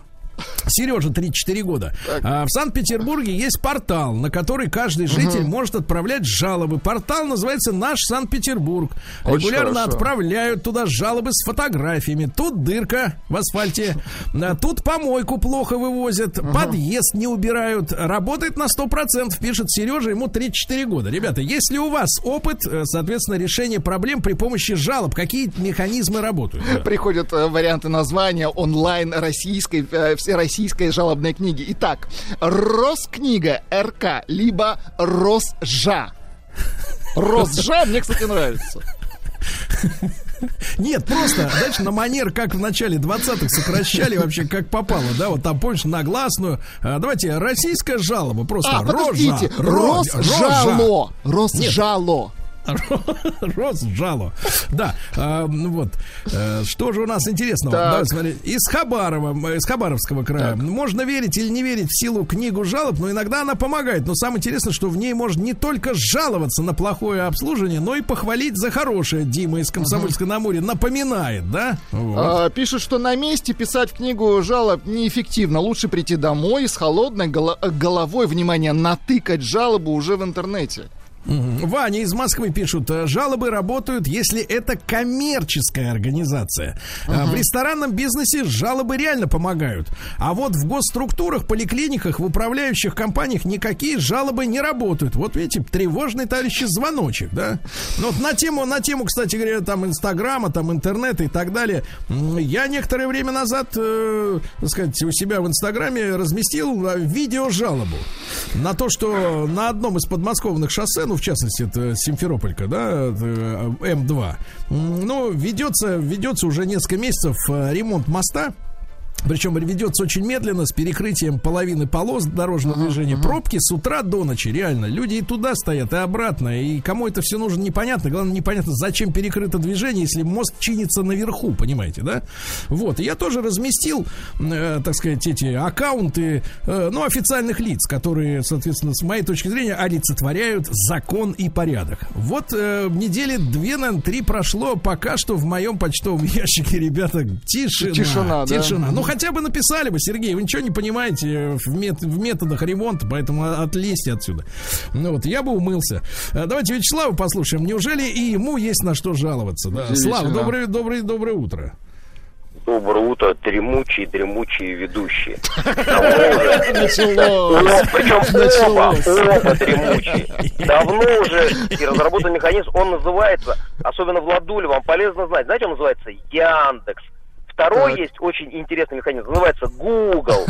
Как только моя столовая получает отрицательный отзыв, ты Так. сразу, во-первых, у тебя рейтинг падает, да, а ты как только оказываешься вместе номер 8, ты, э, у тебя ребенок сказал, папа, хочу есть.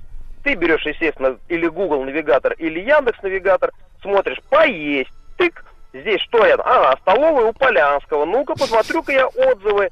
И, естественно, сразу ты смотришь оценку места, и сразу же ты смотришь, э, что люди там понаписали. И, Так. вне сомнения, это сильнейший, ужаснейший механизм, Пинок. на который нельзя повлиять, ничего нельзя сделать. Ты за эту звездочку там будешь бегать, прыгать, ну, я имею в виду Яндексовскую, да, когда там э, заходишь в место, и обязательно на самом видном месте, в любом магазине или в любом общепите висит звезда, и Яндекс написано «хорошее место». Слава, Слава, «отличное Слава, а место». вопрос от дремучих из соседнего блиндажа. Скажи, пожалуйста, а неужели у Полянского нет денег купить себе несколько звезд Вот, Яндекс? вот, вот я же говорю, что Так, этот так, механизм так. абсолютно беспо... Ты не можешь ни стереть, ни затереть. Ты не можешь господину Воложу, хозяину Яндекса, да, дать миллиард долларов Занести. э, взятку. Это абсолютно объективный механизм. Единственное, Слушайте, вне а на что, Слав? приводит- Слав, а на что они жалуются? Вот неужели Ну, в как- твоем как королевстве правило, да, как правило. не все в порядке? В, дан- ну, в данном случае, например, сейчас у меня э, очень много разорились рядом, да, столовых, а у меня Так. более-менее все ничего, потому что, ну, там, э, работаем.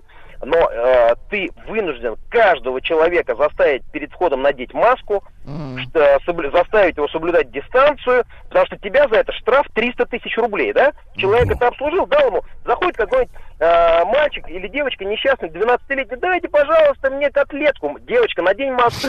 Ой, ну, пожалуйста, 300 тысяч рублей штраф, если ты котлету дашь. Но когда заходят здоровые бугаи, им охранник говорит, ребята, наденьте маски. К сожалению, мы вынуждены э, подчиняться общим правилам. Они начинают здесь орать, кричать. После этого ты получаешь, например, или 300 тысяч штраф, или, естественно, отрицательный отзыв. Они хоть где-то тебе должны навредить. Маска у нас стоит 12 рублей, что я считаю супер нормальная цена для маски. Вот, но при этом человек что, чем тебе может навредить? Естественно, он пишет в Яндексе. Место плохое, котлеты недожаренные, борщ пересоленый. Но механизм на факт, что вот Ну, механизм... видишь, вот этого- все-таки, Владуля, Владуля, у нас у дремучих есть управа на этого кровососа. Надо будет зайти туда, покалякать ему туда, как там у него. Называет посетителей дремучими. Отвратительно. А вот смотрите, написал жалобу на судебного пристава за арест денежных средств, э, заранее уплаченные штрафы. Пришлось побегать. Деньги вернули за минусом судебного сбора. Пристав э, упрашив, ходил, упрашивал забрать заяву, но я не забрала. Скотское отношение к людям. Ничего не объяснял, все выяснял сам-сам. Пристава наказали, вот теперь внимание, интересно, минусом квартальной премии. И по итогу годовой. То есть из годовой, из годовой убрали четверть, да? По-человечески надо с людьми общаться. Вот видите, Помягче Лёшка, еще- к людям. Да, поширше. Да, шире. вопросы. Да, так вот, друзья мои, смотрите, э, Минпромтор хочет убрать бумажные жалобные книги. Какие есть реальные эффективные средства повлиять на это все? На кого? На сволочь повлиять.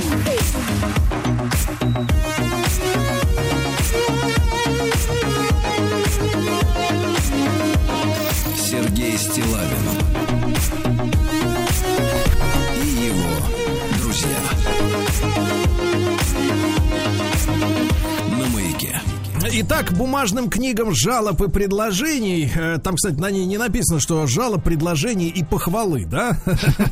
Вот, приходит, э, видимо, конец э, на смену электронные варианты, но мы сегодня ищем самый эффективный способ э, нажаловаться. Давайте вот, э, раз уж э, Кровосос побывал в эфире, а почему Алексея Владимировича не послушать действительно из-за баранца? Это трудовой элемент. Леша, доброе утро. Да. Доброе утречко, Сергей Валерьевич, О. Владислав Александрович. Мужчина, ну поскольку ты рядом с бензином, может что-нибудь автомобильное, есть на них управа-то? О, Сереж, вообще не проблема. Вот э, Вячеслав э, затронул тут название одной компашки, котор- в которой там командир Волош.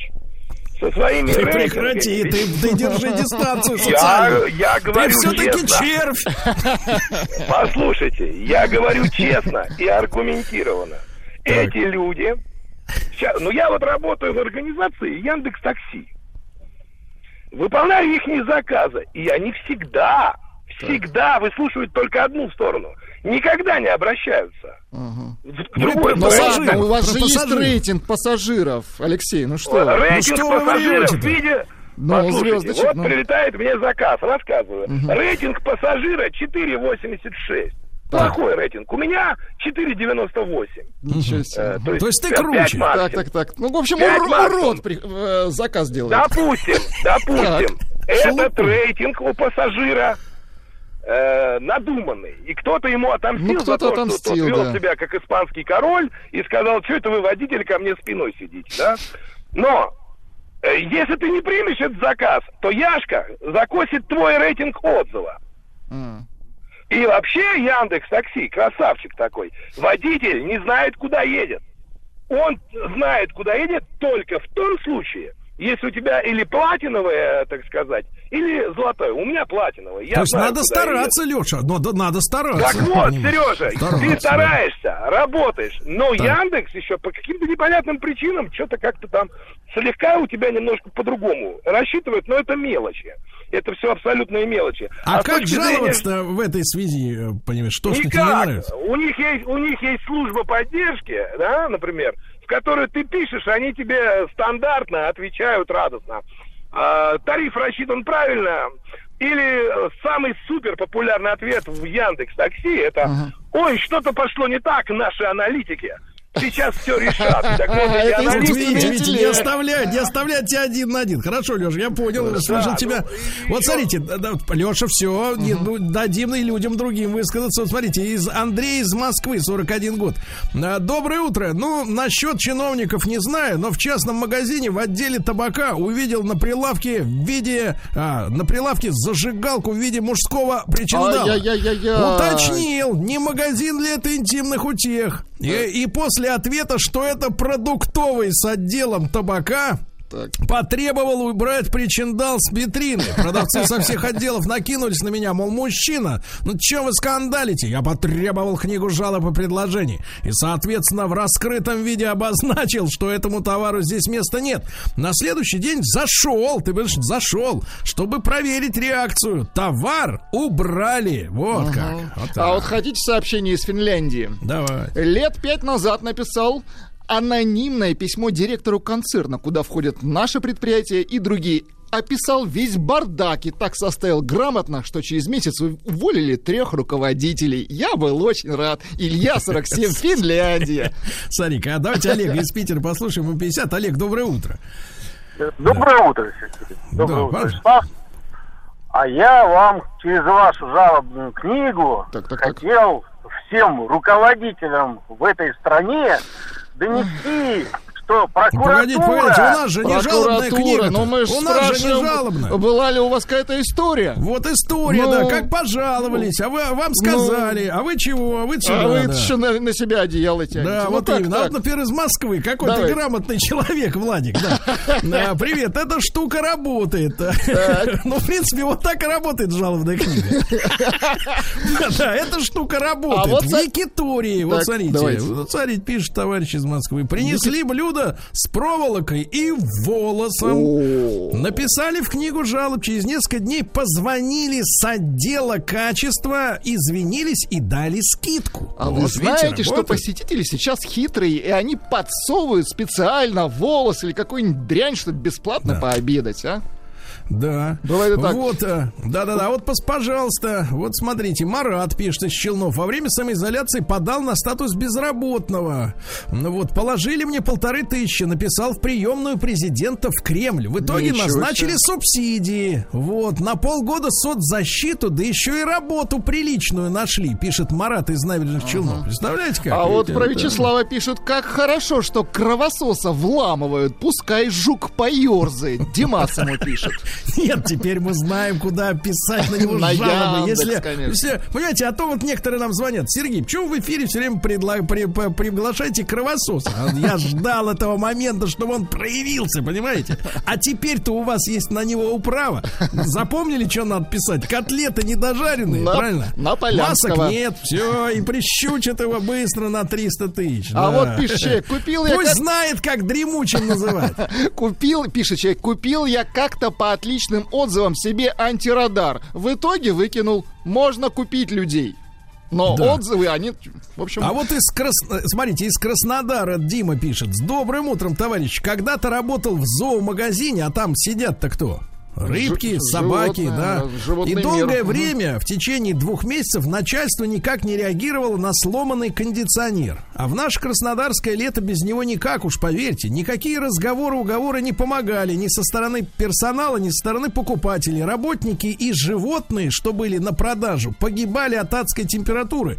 И только после записи одной из покупательниц в книге жалоб наше начальство, твари безбожные, наконец-то за злополучный кондюк починили. Кондюк. Видите? Слушайте, ну сотни сообщений, на самом деле, какими методами влияют на нерадивых и просто и, назва- наглых и название сволочей. общероссийского портала до сих пор продолжают при- приходить. Так. Вот, например, такое жалобный об- общероссийский портал Жорб.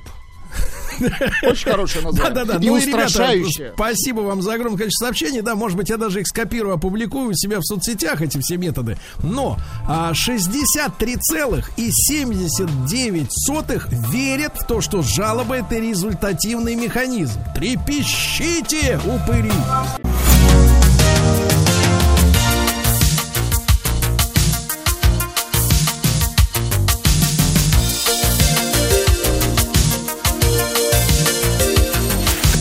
Сергей Стилавин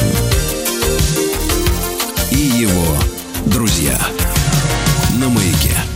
А Что ж, товарищи, уже готовится в мастерской нашего звукорежиссера Владика заставка для нашего нового проекта под названием «Литература и история». Правильно я понимаю? А да? возможно, как-то еще по-другому. Еще не, не определились. Не надо сдавать все карты. Люди должны быть уверены в завтрашнем дне. хорошо, ну хорошо. хорошо. Значит, наш новый проект «Литература и история». И погоды пришли к нам, наконец-то, соответствующие. Холодно, ветрено. да. Течет дождь, хочется сесть, закутаться пледом, правильно, и книжку взять в руки. Но, понимаете ли, иногда, чему посвящен наш проект «Литература и история», не иногда, а чаще всего мы воспринимаем литературное произведение или автора, да, ну, как бы в отрыве от эпохи. Он у нас э, без отрыва от полки книжной находится в голове, да, от нашей. Но что с ним происходило? В каком мире он жил? Какие события влияли на его мировоззрение? Да, соответственно, от этого и э, герои, да, как они себя ведут, в каких ситуациях оказываются.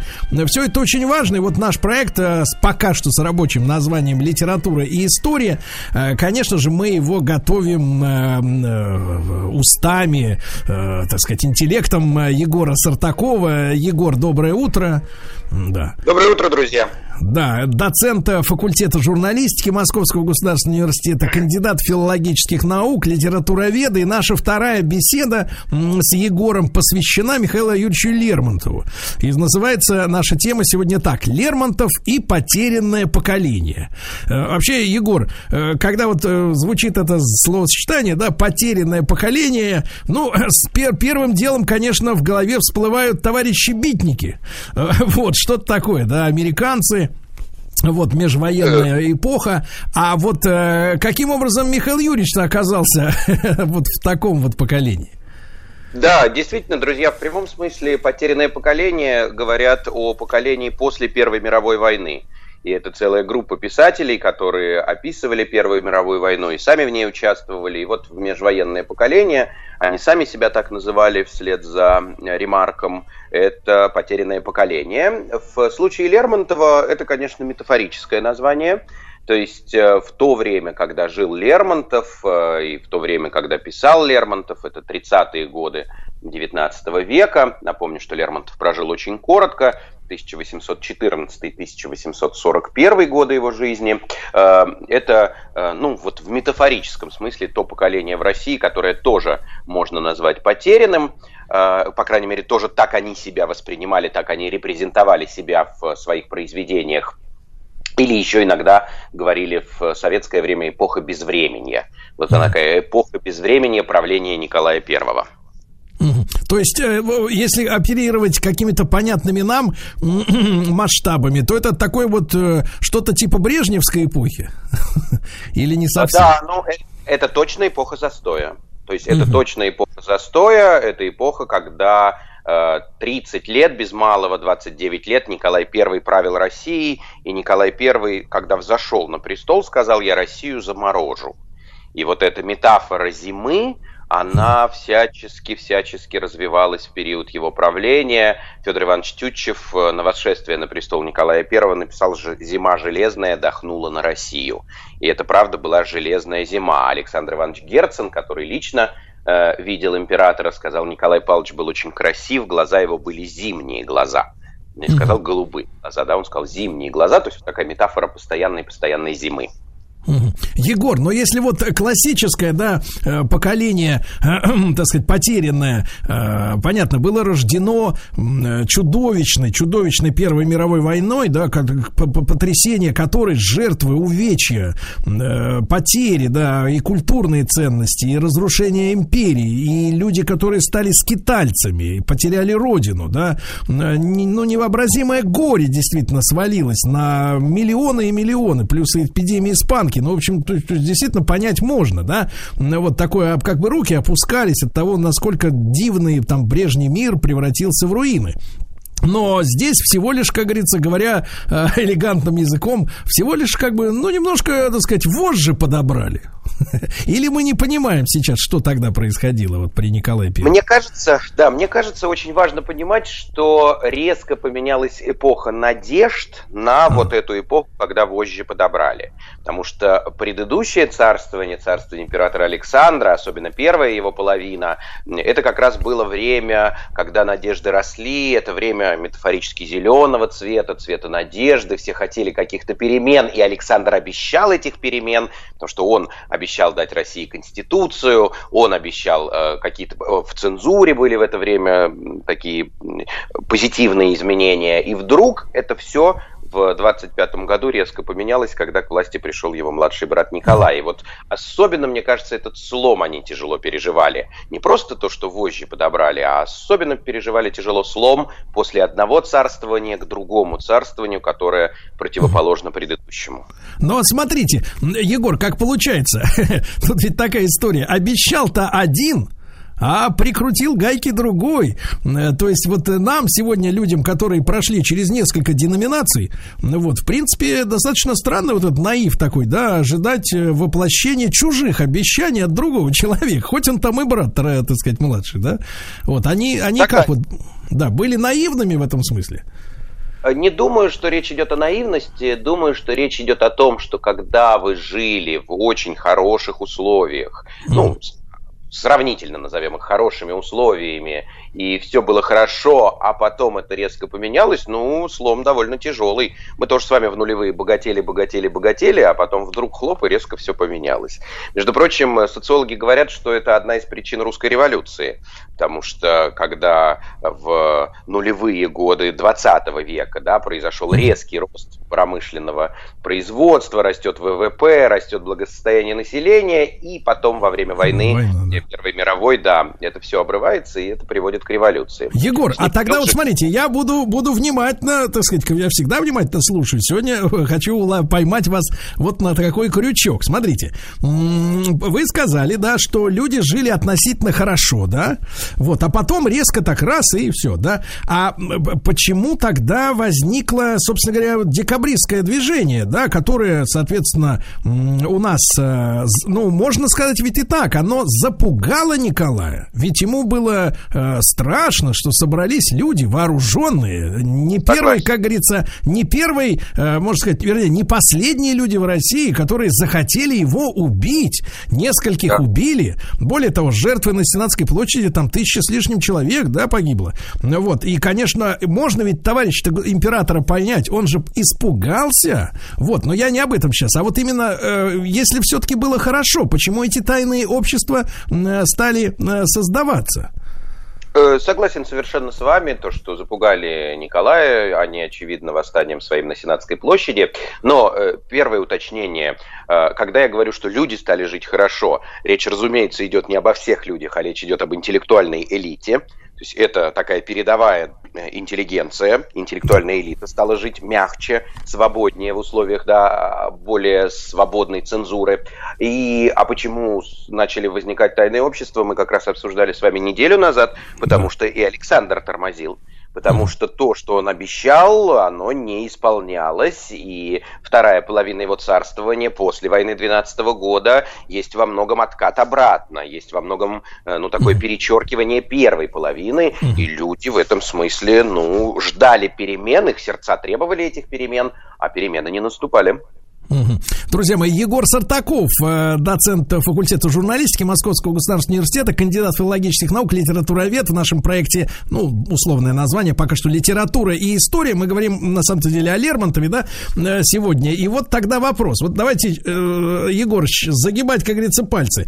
14 год он родился, да? Ну, в каком возрасте мы понимаем, что тогда люди, наверное, взрослели раньше. Опять этому мы посвятили большую часть нашего разговора на прошлой неделе, да, э, настолько раньше, что в советских театрах, э, э, значит, тамошнюю молодежь играли уже люди, как говорится, предпенсионного возраста. И, и смотрите, ну, в 14 году родился, значит, где-то в 25-м ему было 11 лет, это все-таки еще пока мальчик, да, ну и к 30-му году 16-летний как раз юноша, да, который готов влюбляться, значит, женщина его, будем называть вещи своими именами, как бы так сказать, оскорбила, обидела, да, его первая любовь. Вот. Ну и, значит, вот э, что же у него, что же творилось вот в душе Михаила Юрьевича, да, ведь он молодой мальчишка, он же как бы не, не, не знал этих обещаний, но не прочувствовал эти обещания, грубо говоря, Александра, да, вот, вот э, как он да. вот так вот, да, что с ним произошло? Но он как поэт и как хороший поэт, как великий поэт очень точно чувствовал свое время. И поэтому здесь, мне кажется, в случае Лермонтова наложилось два обстоятельства, почему вот такая доминирующая у него тема одиночества. Мы все с вами знаем, что если говорим Лермонтов, то сразу возникает мысль о теме одиночества. Напомню стихотворение 1832 года «Парус», «Белеет парус одинокой в тумане моря голубом». А, биографический пласт очень важен, то есть с биографической точки зрения, конечно, одиночество Лермонтова преследовало. Он был сиротой при живом отце, у него очень рано умерла мама, у бабушки мамы мамы были конфликтные отношения с отцом, и, по сути говоря, еще в детстве, после смерти дочери, она поставила Юрию Лермонтову очень жесткое условие. Она сказала, что ты не сможешь обеспечить сына, он действительно был беден, я возьму э, внука на обеспечение, он ни в чем не будет нуждаться, я обеспечу его всем, но ты его никогда не увидишь. То есть вы не будете никогда общаться, поставила она ему условия, отец пошел на это условие, и, по сути говоря, Лермонтов остался сиротой при живом отце, и даже когда Мишель вырос, э, отец пытался наладить с ним общение, Лермонтов, э, я имею в виду уже наш поэт, на это общение не пошел. А, Егор, а для него, для него самого мы по каким-то источникам можем понимать, что это была, ну, как говорится, душевная травма? Мне кажется, что да. Э, какая-то обида у него точно осталась. Не стал же общаться э, с отцом. И потом напомню вам раннее стихотворение Лермонтова 30-го года. «Я к одиночеству привык, я б не умел ужиться с другом». То есть он говорит о том, что он привык к одиночеству, и у него бы не получилось с другом с каким-то ужиться. И вот здесь биографически Э, вот эта тема одиночества для него была очень актуальна, и действительно, вы правильно сказали, не складывались у него отношения с противоположным полом, он влюблялся, но внешне Мишель был такой неавантажной внешностью обладал, и как-то барышни не обращали на него внимания, особенно вот в этот начальный период, самый такой тяжелый, когда юноша только входит в жизнь, и особенно раним. И здесь совпало, с другой стороны, биографическая причина накладывается на вот эту политическую или социально-политическую причину 30-х годов 19 века, когда, в принципе, ну вот э, при политике закручивания гаек, а интеллектуальная элита чувствовала себя в одиночестве.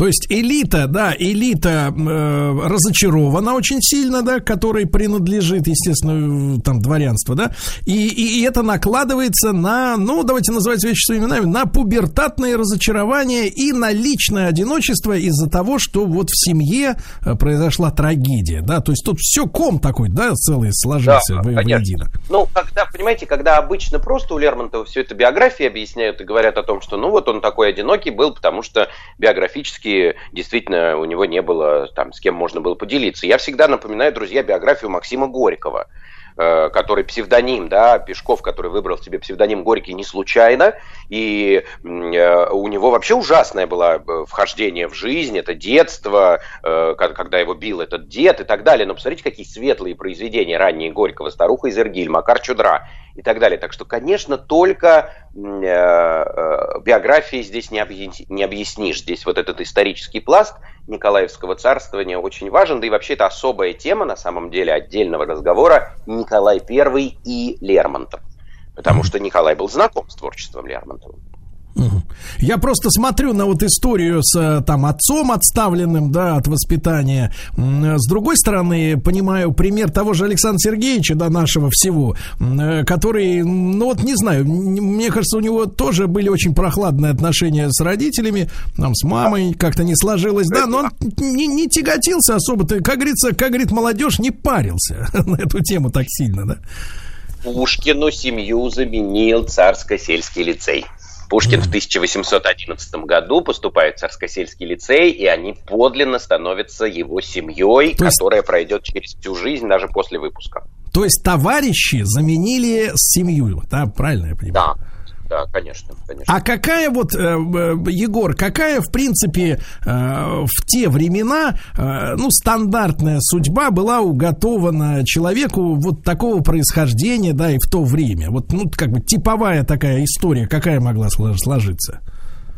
И если мы говорим с вами о, ну, условно назовем его столичном дворянине, потому что Лермонтов родился в Москве, вырос в Пензенской губернии, но родился в Москве, то, конечно, нужно было получить образование, это значит Московский университет, э, и Лермонтов поступает в Московский университет, правда, не заканчивает его на втором курсе, его выгнали из университета. Э, И другой вариант – это военная карьера. То есть нужно будет поступить в какое-то учебное заведение, где готовят офицеров, потому что образование дворяне, ну, еще раз повторюсь, если мы говорим о таком столичном дворянстве, московском, петербургском, они уже получали. И это либо гражданская карьера, либо военная карьера. У И у Лермонтова, Юрьевича- собственно, так и Да-да-да. произошло. Он же Да-да-да. поступил в Московский университет, был отчислен из университета, переехал в Петербург, потому что понимал, что в Москве карьеру уже не построишь э, в связи с тем, что не получил образование. Попытался зачислиться в Петербургский университет с учетом тех двух курсов, что отучился в Москве. То есть сразу, да, зачислите меня на третий. Ему отказали. Сказали, хочешь учиться, учись с самого начала. И тогда он обиделся, очень уволили. Лермонтова. Да, нет, и отказался делать гражданскую карьеру и поступил в школу гвардейских подпрапорщиков в Петербурге, стал делать военную карьеру. Друзья мои, Егор Сартаков, э, кандидат филологических наук, литературовед. Сегодня о потерянном поколении и Лермонтове мы говорим. После новостей продолжим.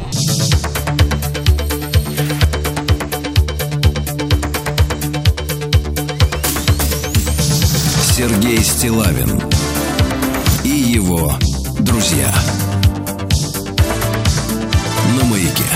Друзья мои, с нами сегодня по традиции Егор Сартаков, э, доцент факультета журналистики МГУ, кандидат филологических наук, литературовед. Э, Мы говорим о Лермонтове и потерянном поколении. И вот Михаил Юрьевич, э, так сказать, оказавшись в Петербурге, да, он выбирает военную карьеру. Егор, насколько его, ну, скажем так, а, сокурсники, там, грубо говоря, однокашники, принадлежали к этому же потерянному поколению? Или в среде военных как-то было попроще, вот с такими сомнениями, с раздумьями?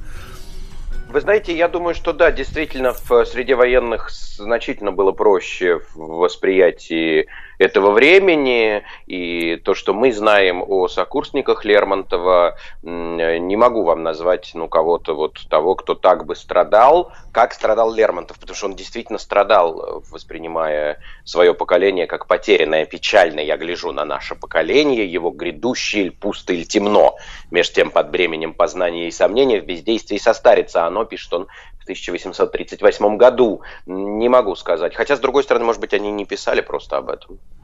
Ну, то есть он брал на себя такой груз печалиться за других, да? Вот. Я а... думаю, что он брал как груз стать голосом своего времени. Угу. Егор, поэт, как голос времени. Угу. Да, Егор, мы не, не, не могу не задать вам вопрос, чтобы понять вот с вашей точки зрения вот эту картину, да. Э, с одной стороны рисуется образ тонко чувствующего, да, человека, опечаленного, одинокого, страдающего, да, и за себя, и за других вокруг людей. Но есть масса отзывов, да, современников, и, в общем-то, я сам понимаю, понимаю, что Михаил Юрьевич особенно не сопротивлялся этому и всячески подогревал, э, что на публике, условно говоря, в свете вел себя он достаточно, скажем так, э, неаккуратно. Э, ну, не то, что неаккуратно, но с вызовом. Я бы сказал, даже так по-хулигански. Если говорить о сегодняшних каких-то аналогиях, ну, насколько они уместны, да, ну, вот не, не думаю, что редкий, редкий класс сегодня сегодня в наших школах обходится без такого отчаянного э, хулигана, да, вот, у которого тоже вот проблемы какие-то в прошлом, в семье, с родителями, и он вот такой забияка, э, значит, цепляется ко всем, э, и иногда издевается, вот, и, и, и вот не, не очень это, как бы, как говорит, как говорит в народе, бьется, да, одно с другим. Тонко чувствующий страдалец и как бы вот в свете такой вот, как говорится, человек, бросавший вызов всем, всему, так сказать, укладу году. Вот насколько это в нем, как это в нем уживалось?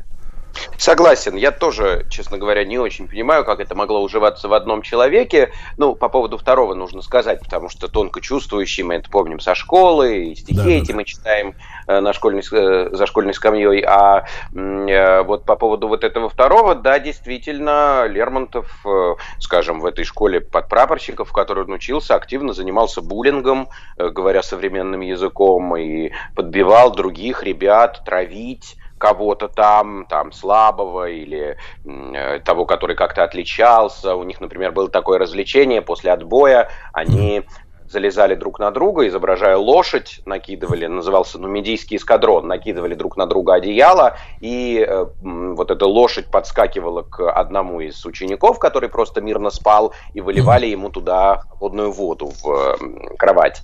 И Лермонтов всегда был в этом заводилой, то есть, наоборот, подбивал, говорил, давайте, давайте. Как это потом точно так же, в общем, на мой взгляд, довольно бестактно он вел себя с женщинами, как это уживалось в одном человеке, ну, могу только сказать, что нам следует вообще, безотносительно к Лермонтову, друзья, вообще следует разделять поэта и человека.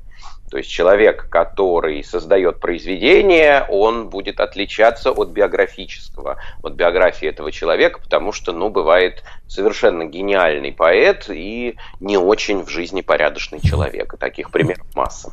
Егор, но мы э, вот э, благодаря в том числе и массовой культуре, да, э, мы находимся в чудовищном плену иллюзии объединения двух этих вещей. Мне очень приятно, что вы об этом говорите громко, потому что об этом часто, ну, соответственно, как-то умалчивают, да, и в народной, так сказать, в народном представлении человек сегодняшний, современный, да, ну, с экрана, с какого-то, я не знаю, со смартфона или с телевизора, но он почему-то наделяется вот в народном сознании всеми теми свойствами, которыми обладает, ну ладно, там Лермонтов поэт, и еще к нему можно предъявить претензии, да, ты же сам писал эти стихи, ты сам так тонко чувствовал и так гнусно поступал с женщинами, да, тут можно как бы предъявить.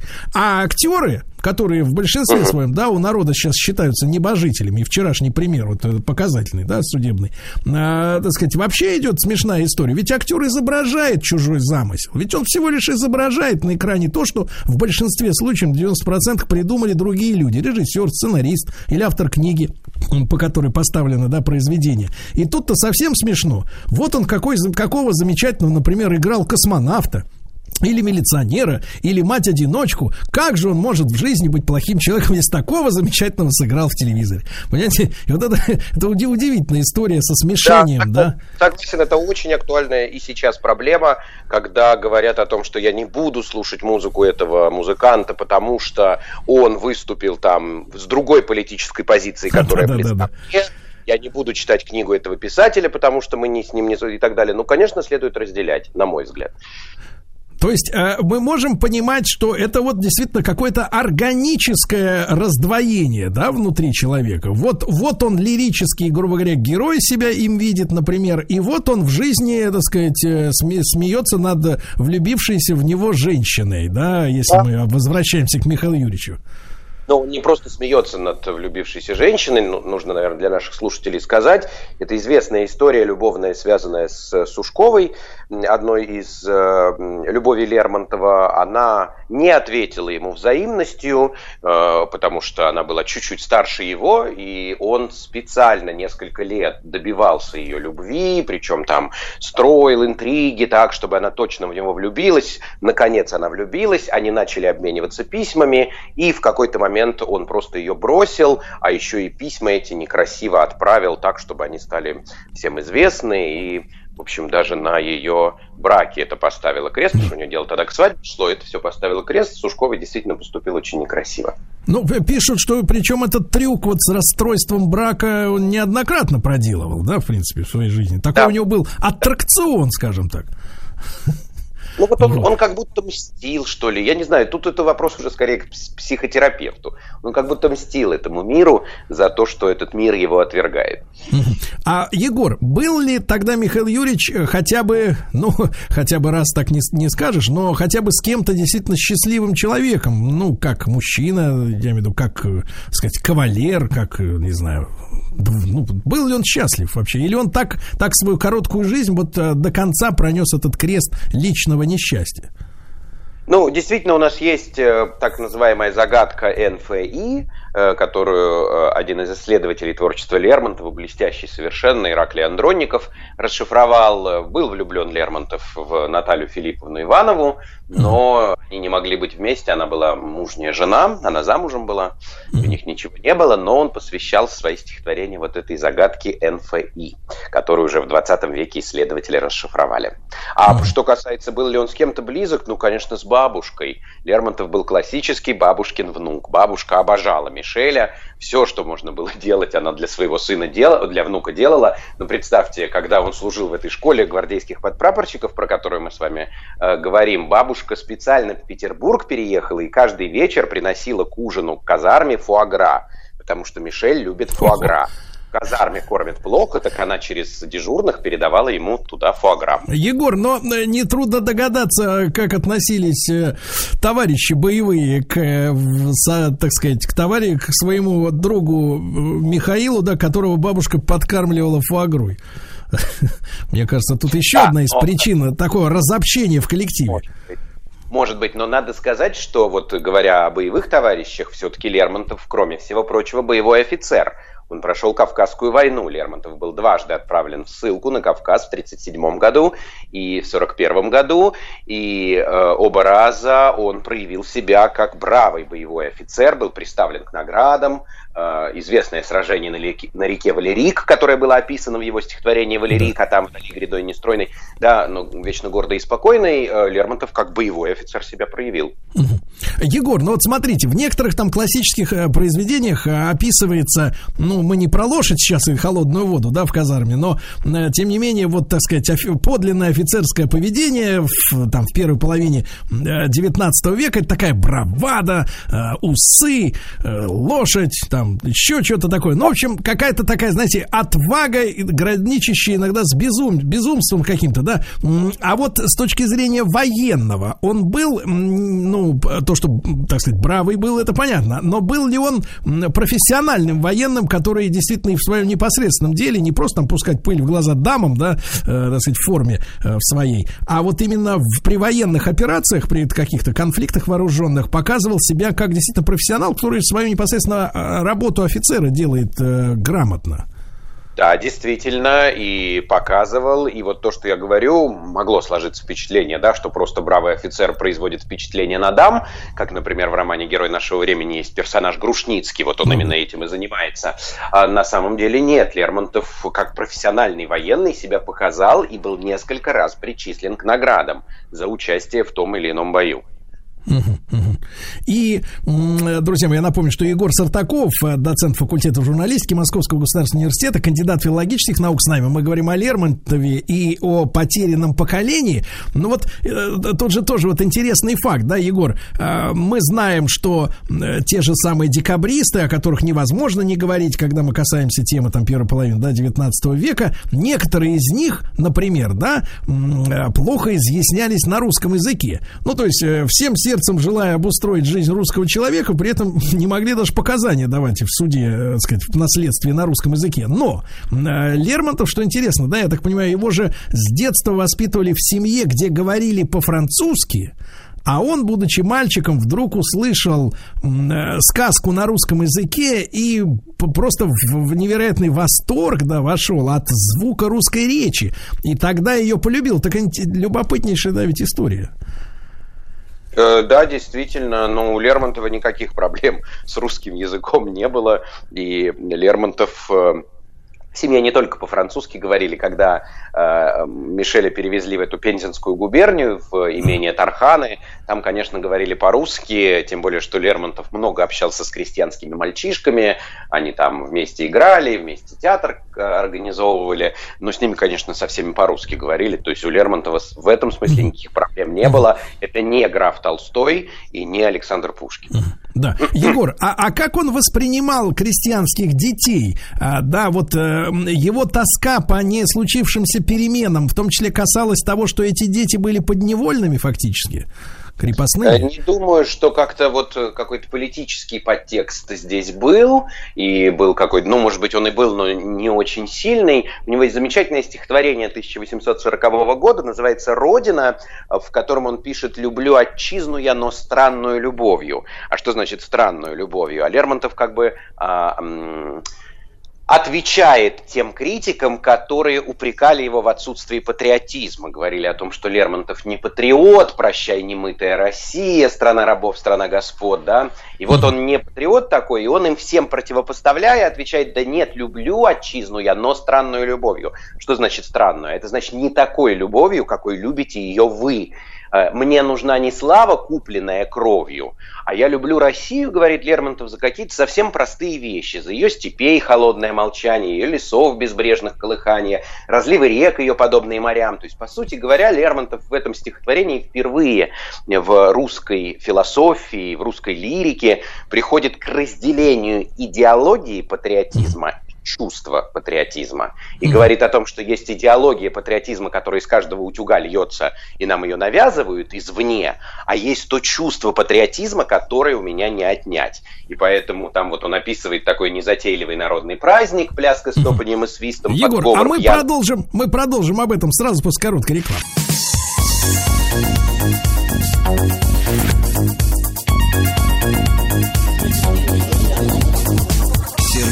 Стилавин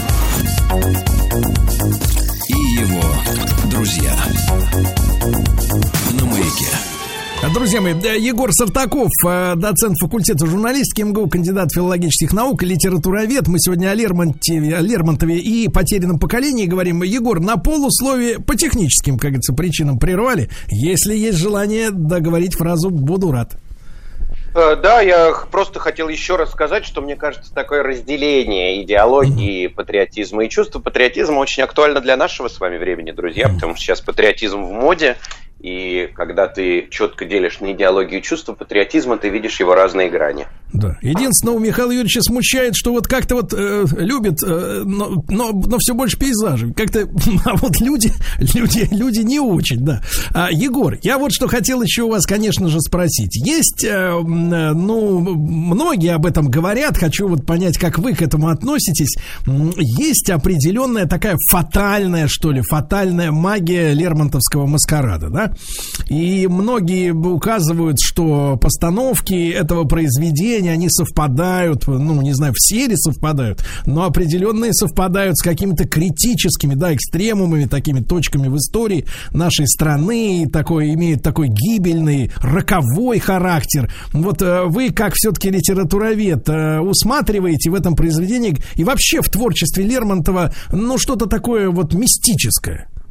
Вы знаете, я человек абсолютно позитивистского склада, то есть я не верю в мистику и в прочих экстрасенсов, поэтому ничего не э, усматриваю, но скажу действительно по поводу «Маскарада», это известная постановка Всеволода Мерхольда, э, великого режиссера в Петербурге в Александринском театре прямо накануне революции, он ставит «Маскарад», причем вкладывает туда политический подтекст, которого в пьесе Лермонтова не содержится, и вот тут э, происходит эта самая революция. Ну а что касается «Маскарада», это вот опять возвращаясь к нашей общей теме литературы и истории, маскарады были чрезвычайно популярны в царствовании Николая I. А, Николай I маскарады очень любил, может быть, больше него только Елизавета Петровна у нас так маскарады любила. Николаю нравилось, потому что он был большой охотник до женщин, но просто на балу он не мог позволить себе ухаживать за женщинами, а когда все в масках, ну, это такой секрет Полишинеля, потому что все равно императора узнавали, но можно было себе чуть больше позволить. Потому что у а него Лермонтов... была спец, спецмаска, да? Не, просто он был очень высокого роста, он почти двухметровый был. Подходит к тебе такая двухметровая громила, а ты как бы говоришь, маска, я тебя знаю. Да? А Лермонтов, напротив, маскарады не любил, и у него есть замечательное стихотворение, посвященное маскараду э, новогоднему, э, где он пишет о том, что приличием стянутые маски. Он говорит о том, что э, как часто пеструю толпою окружен, вот эта вот пестрая толпа, приличием стянутые маски, тема маски важна для героя герой нашего времени, потому что маска – это то, что противопоставлено настоящему лицу человека. Есть подлинное лицо, а есть какая-то личина в виде маски. А можно ли говорить о том, что вот эти э, часто повторяющиеся маскарады э, служили, э, служили вот как раз на, ну, служили удовлетворению желаний одного человека в стране? В смысле, или, или, или вся публика, собственно, включалась в это веселое, развеселое блудодейство, скажем так? Понимаете, дело в том, что вообще, говоря о бытовой э, жизни дворянина, легальных способов развлекаться было не очень много. Mm. То есть не, э, мало они могли себе позволить публично развлекаться, и маскарад это один из способов развлечения и один из способов, э, ну, что-то позволить себе больше, чем я могу без маски себе позволить. А Лермонтов, наоборот, я говорю, он вот все, все это ужасно-ужасно не любил, и даже драма «Маскарад», напомню, друзья, это блестящая совершенно драма Лермонтова, 1935 года. Действие происходит на маскараде, и из-за маскарада, собственно, и погибает главная героиня. Ну да, трагедия самая настоящая. А, и, э, Егор, опять же, вспоминая поведение своего самого Михаила Юрьевича, да, вот такое немножко странное, да, я так понимаю, что Михаил Юрьевич э, э, мог на балу, например, ну, бал это несколько иная да, история, чем маскарад. Маскарад такое действо с, пере, с, пере, как говорится, грубо говоря, воплощением, да, с э, э, да, камуфляжем, а на балу, значит, поговорит о нем, что вел себя возмутительно. Например, разглядывал женщин прекрасных, да, при помощи лорнета. И, соответственно, вот всячески показывал, что на общественные, как бы, так сказать, нормы поведения ему, в общем-то, наплевать. Вот, как вы думаете, вот он сам тяготился впоследствии своими этими выходками или как бы это было очередное его, грубо говоря, на публике перевоплощение. То есть такие три, как бы, грубо говоря, человека. А, Лермонтов публичный, вот такой хулиган, Лермонтов лирический в своих произведениях и Лермонтов одиночка наедине с собой. Я думаю, что это было как раз желание спрятать это одиночество и показать браваду в но в целом это характерно не только для Лермонтова, друзья, это вообще характерно для светского фронта э, первой половины 19 века. Напомню, что Евгений Онегин тоже ларнет наводит на ложе незнакомых дам. То есть это э, один из признаков денди, что ты позволяешь себе нарушать правила. Ты искусственно эти правила создаешь и позволяешь себе эти правила нарушать. Известно, что на балах Лермонтов не любил танцевать. Он стоял отдельно, ему очень хотелось потанцевать, но он стоял всегда отдельно и не танцевал. Это, знаете, такой мальчик на дискотеке школьной, когда очень хочется потанцевать, но ты не идешь танцевать, потому что это все не для тебя, это какие-то девчачьи Чужой забавы. праздник, да, чужой праздник. Егор, спасибо вам огромное. Время пролетело незаметно. Будем ждать нашей новой встречи. Егор Сартаков, э, доцент факультета журналистики Московского государственного университета литературовед. Сегодня, ну, чуть-чуть поговорили про Михаила Юрьевича. Э, судя по всему, это были приступы тревоги. Что? Страха, синдром паники. Могу прописать успокоительное. Эй, взгляни на меня. Я что, на паникюра похож? Э, ну, та, Я так похож сразу. на паникюра? Стыдиться вам нечего, любой невропат... Тебя что, выперли с ветеринарных курсов? У меня был инфаркт. Кардиограмма не подтверждает. Мужчина. Руководство по эксплуатации.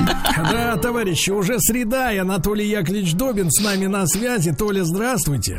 Здравствуйте, рад вас Во-первых, да, во-первых, хочу вам сообщить, что мы вас немножко подчикали. И, и вы сегодня у нас э, будете делать двойную передачу до половины и после. За Да, те это- же деньги, доктор. Да, это хорошо, за те же. А во-вторых, я обещал с утра поинтересоваться у вас подробностями вот вашего злоключения. Э, Дело в том, что утром пришла новость, что московский курьер, курьер Delivery Club Анатолий кстати, что вы делаете с четверга по вторник? Вы, кстати, нигде не А, подрабатываете, вот, что ли? э, Еду да. ли? Да, развозил еду, взял телефон на клиентки и начал написывать ей сообщения, например, такие: провести вместе полчасика. Я так чувствую, вы демпинговали. Анатолий. Яковлевич, да, Анатолий Яковлевич, значит, смотрите, в этой половине часа у нас тема под названием «Ранняя зависимость», правильно?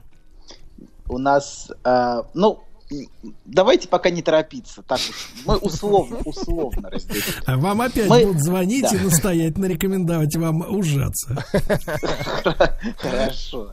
Но мы будем двигаться в соответствии с темой, понимаете? Она будет потихонечку а, двигаться. Я хочу потихоньку, через пару передач, подойти к, к, к теме ложного «я», о котором я говорил, и к теме психотических нарушений, которые есть у многих людей. Вот, но к этому нужно подойти. Не Ну торопитесь. что же, придется опять узнаете. начальству сообщить, что Толя слов приличных не понимает. Хорошо. Продолжайте, пожалуйста. Хорошо, хорошо. А куда вы торопитесь? Скажите, куда? Куда вы торопитесь? Сидите у себя на даче, там, ну, наслаждайтесь. Что, куда вам торопиться? Вам Понятно, новые, что в отличие, новые в отличие от нас, Куда? вы, вы очень сильно торопитесь, потому что вот уже клиент с десяточкой на подходе шаркает ножкой. Да никому из нас не надо торопиться. Всех нас, когда нужно, призовут на повышение. Не торопитесь, успокойтесь. Все, все а. произойдет в срок. Не надо, не надо суетиться. И нужно довериться тому темпу, который происходит. Потому что мы все время в каком-то, сейчас, безумном темпе. А, Анатолий, вы сейчас как будто с женщиной разговариваете. Не Что, нужно что? торопиться. Да вы про темп, про все. Вы как будто с женщиной говорите. Нет, нет, да, диалог такой, диалог такой. Нет, Анатолий, не спеши. Да нет, я всего на полчасика. Ужас. Ладно, напомню, мы в прошлый раз говорили о том, по каким причинам мать может испытывать, скажем так, эм, не совсем простые чувства к ребенку. Она может, он может вызывать не только всеобъемлющую любовь, мы об этом говорили, но и тревогу, раздражение, обиду и даже гнев. Мы в прошлый раз не успели договорить об этом, но оно, наверное, и к лучшему. Вот те два пункта, которые мы не успели, помогут нам двинуться дальше. Значит, пункт 17 на котором мы остановились. Вот. Я знаю, что вы забыли уже предыдущие 16, но это ничего страшного. Вот. Она знает, может быть, да- значит, пункт такой. Она знает, может быть, даже неосознанно, что если провалит заботу о нем, ну, о младенце в самом начале, ей придется расплачиваться всю жизнь. А в этом пункте, я бы сказал, есть два аспекта. Первый – это тревога матери совершить ошибку, о чем нам писала слушательница, помните, пару передач назад, что она очень переживает, что совершит ошибку, что что-то будет не так, что она будет плохой матерью. И второй аспект этого пункта – это сам провал в заботе, который новорожденный не может перенести. Значит, если говорить о первом аспекте, о тревоге матерей по поводу ошибки, то она часто очень сильна, эта тревога, и очень мешает им расслабиться. Мешает спокойно наслаждаться своим материнством. Особенно если у нее самой отношения с матерью были непростые, а мы часто воспроизводим те отношения, которые у нас были, ну, а, те, которые были, например, у женщины с собственной матерью, он часто воспроизводит с собственным ребенком. И ей очень сложно, если у нее очень конфликт большой с матерью, ей сложно занять самой занять место матери. И ей сложно довериться своим ощущениям, своим собственным чувствам материнским. Она начинает бесконечно советоваться с разными специалистами, и это только мешает ей, еще больше усиливает в ней тревогу по поводу того, какая она мать. А, доктор, самое... то есть можно да. говорить, что мать боится, что ра, если она плохо себя покажет с ребенком, то перед смертью ребенок принесет ей стакан воды с толченым стеклом. Ага. Ну, я не думаю, что, а, что, что матери смотрят столь прагматично, хотя разные матери есть, конечно. Я не, да, я не думаю, что настолько. Ну просто какую, какого свойства угрозу для себя в будущем она видит?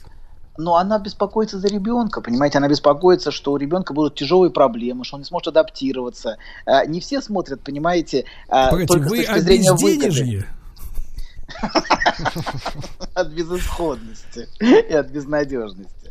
Я смотрю, э, Тут читал, прочел цитату замечательную господина Сенеки вот, э, который говорил о том, что некоторые люди настолько бедны, что у них из всего имущества, из всего на свете есть только деньги. Прекрасно, прекрасно, прекрасно. Вот, ладно, давайте, значит, продолжим. Мы говорим о том, что, значит, эта тревога мешает ей спокойно наслаждаться материнством. Вот, а, тревога совершить ошибку. И, и она, и, значит, и сам, самое важное, что а, что ей сложно прислушиваться к своим чувствам. Она начинает советоваться, что еще больше ее путает. Она начинает путаться, и, потому что разные специалисты советуют разные советы. А те, как люди, как советовали заниматься ребенком полвека назад, например, и сейчас принципиально отличаются. А через полвека будут совершенно противоположные рекомендации. Ну, извините, док, люди-то тоже другие. Поэтому, да, это, совершенно не важно. Даже если разные специалисты, мы видим, совершенно противоположные советы дают. Но это даже не важно. Важно, что она все время убегает от своих собственных ощущений, все время советуясь с кем-то, если, у нее, если она не может доверять себе. Доктор, вот. так самое... может вы да. сегодня просто возьмете на себя вот этот э, тяжелый и благодарный труд и научите нас всех быть хорошими матерями? Угу. А, вот просто, вот смотрите, раз, да. Да, ну, то и люди будут рождаться, говорят, а я рожден по воспитанию, а воспитан а Толика. Да, прекрасно. И я Добин. Добинцы, например. Добинцы. Ладно, хорошо, значит, а, а, важно, мы говорим о том, что важно прислушиваться к своим ощущениям, а не к советам, потому что эти люди, которые ей советуют, они не то, может быть, этого ребенка даже в глаза не видели, а даже если и видели, они, конечно, не носили его под сердцем, и они не имеют такого глубокого контакта с ним только у нее существует вот то состояние, которое Винникот назвал первичной материнской поглощенностью, которое возникает на первые месяцы жизни ребенка. И даже если она не семь пядей во лбу, э, и не имеет, значит, он, и она лучше любого профессора знает свое дитя.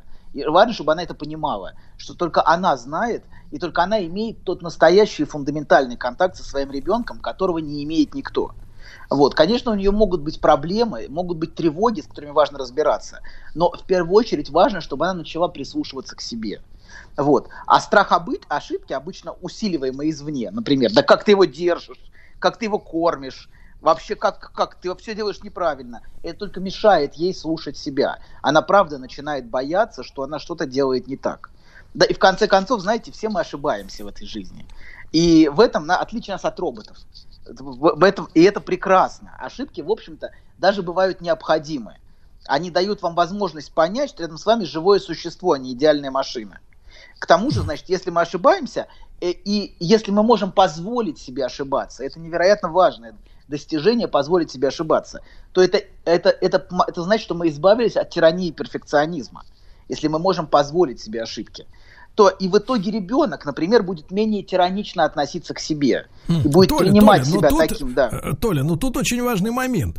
Значит, позволять себе ошибиться, да, то есть отрекшись от перфекционизма, угу. либо снисходительно относиться к своим ошибкам, или совсем уже, что возмутительно, безответственно относиться к своему поведению и не считать ошибки преступлением. А еще хуже, получать удовольствие от ошибок. От ошибки когда женщина тебе говорит не то.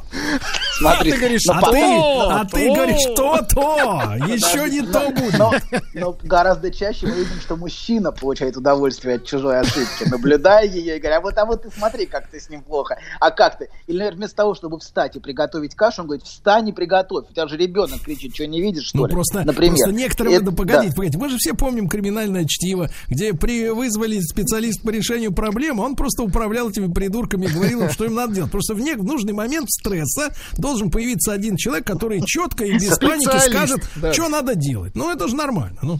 Давать ценные указания. Я понимаю, это всегда прекрасно. В Ладно, давайте продолжим. Времени у нас немного, тема у нас большая. Значит, смотрите, важно относиться к себе менее тиранично. И если мать относится к себе не тиранично, если она принимает себя, то и ее ребенок сможет, а, сможет а, относиться к себе легче. А, он может, он может а, принимать себя и не пытаться быть совершенным. Все мы знаем, например, что ошибки другого дают нам возможность немного расслабиться.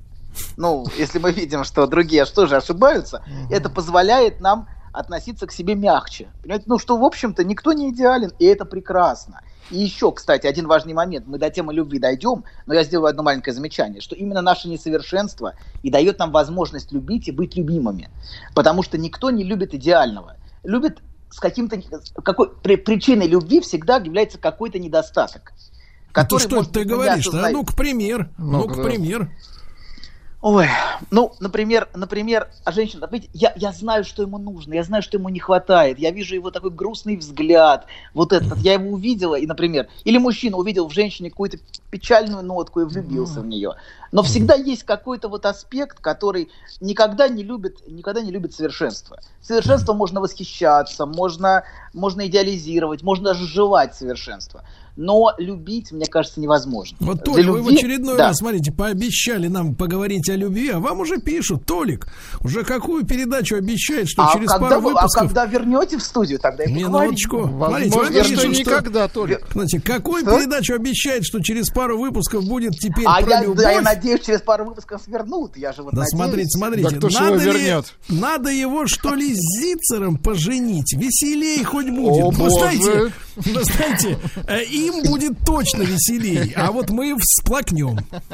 Хорошо, ладно, Это продолжаем. вне Значит, закона. Первый аспект. У нас пока только мы только начали. Вне Первый аспект. Конституции. Да, это, это то, что надо, относиться к ошибкам мягче. И есть второй аспект. То, что действительно бывают провалы, как вы сказали. Что провалы провалом рознь. Ну, вот это то, что вы упомянули, что есть ошибки, а есть, в общем, то, что вы назвали преступлением, хотя я бы не использовал такие термины. Есть провалы необходимые, которые дают ребенку понять, что мать не идеальна, и которые только способствуют эмоциональному и интеллектуальному развитию. Ну, когда к тебе не подстраиваются полностью, ты вынужден немножко шевелить мозгами. Что делать в этой ситуации, когда не идеально все? Ты должен, ну, как-то потихонечку развиваться. Вот. И, и развитие это идет вслед за, за, за микропровалами. То есть, когда под тебя не подстроились идеально, тебе пришлось ждать. Когда ты захотел покушать, а тебе при... сиди, а еда не появилась. То есть, смотрите, вот, да. доктор, то есть, когда ключ не подходит к замочной скважине, это начинается развитие, да? Абсолютно, конечно, конечно. Начинается когда- развитие владения отмычкой. Абсолютно, конечно. Так и так и тут, да. Вот. Но это одни провалы. Но есть провалы катастрофические, о которых вы только что упомянули. Провалы, которые младенец не может переварить. И одно дело, если мать заставила ребенка ждать, потому что не могла отвлечься от важного дела, а, когда, например, ребенку полгода, и он уже способен ждать и выдерживать какое-то время отсутствие матери. А другое дело, если мать пропала на неделю, когда ребенок только родился. Понимаете, это совершенно разные провалы. Вот. Или одно дело, если мать может иногда испытывать раздражение, усталость от ребенка, например, даже повысить на него голос, это одно. А совсем другое, если она этого ребенка не любит, не смотрит на него и не принимает его. Как, например, в фильме «Что-то не так с Кевином». Вот хороший фильм, там показано, как э, ну, там сумасшедший, сумасшедший ребенок вырастает, безумный, вот, который расстреливает всю школу. Но важно, там хорошо показан аспект, аспект вот этого не- не- несмотрения. Она на него с рождения не смотрит, не любит и отвергает. Понимаете? А он продолжает настойчиво требовать принятия. Совершенно безумно. Вот. Но, вот понимаете, это совершенно разные провалы. Одно А дело, он потом когда- э, лампой в лицо светит и говорит, в глаза смотри, тварь. Ну, примерно, примерно так, примерно так, да. В общем, посмотрите, хороший фильм. А может, вместе посмотрим все вместе, в общем, обсудим. Но не Может, важно. и Короче Диму говоря, возьмем с собой-то на сеанс, а? Кого возьмем? Диму, а то одиноко ему без Ну тебя. что вы, что вы, что вы к Диме прицепились? Дима прекрасный специалист. Отличный. Анатолий, может, у вас закрутится Слушайте, чего? слушайте, вот Закрутится. слово, слово прекрасный специалист прозвучало особенно фальшиво. Ну хватит, ну хватит. Почему? Ну что за что за попытка стравить, островить двух людей между собой? Как нехорошо. Вы ведете себя Ты, нет, неприлично. нет, ты давай скажи так, что за попытки стравить прекрасных специалистов Хорошо. между собой. Да. Неплохо. Да. Часто, кстати, есть люди, которые склонны стравливать других людей. Это способ, на самом деле, от- отражает их, их э, конфликт в семье. Часто это, это то, как, Ах, как, вот оно как они были склонны манипулировать родителями. И, например, конфликтами между родителями. Вот, между, например, папой и мамой. Вот, это попытка стравливать разных людей. Люди так э, потом часто выстраивают свою жизнь, постоянно организуя вот эти конфликты. Одним говоря одно, другим другое, и начинается вот это, это отражает часто вот то, в какой атмосфере они развивались. Вот. Это не про вас, конечно, вы развивались в идеальной атмосфере, это видно. Но про тех, кто, кто может так поступать. Вот, ладно, двигаемся дальше. Значит, а, значит, а, Вы да. хотите обвинить Да. меня за то, что мне была создана неподобающая атмосфера? Вам была создана идеальная атмосфера, мы это видим, а? мы это чувствуем все, как мы все являемся Мы все частью это этой чувствуем, но вы атмосферы. потом сами ее испортили. Да, да, да.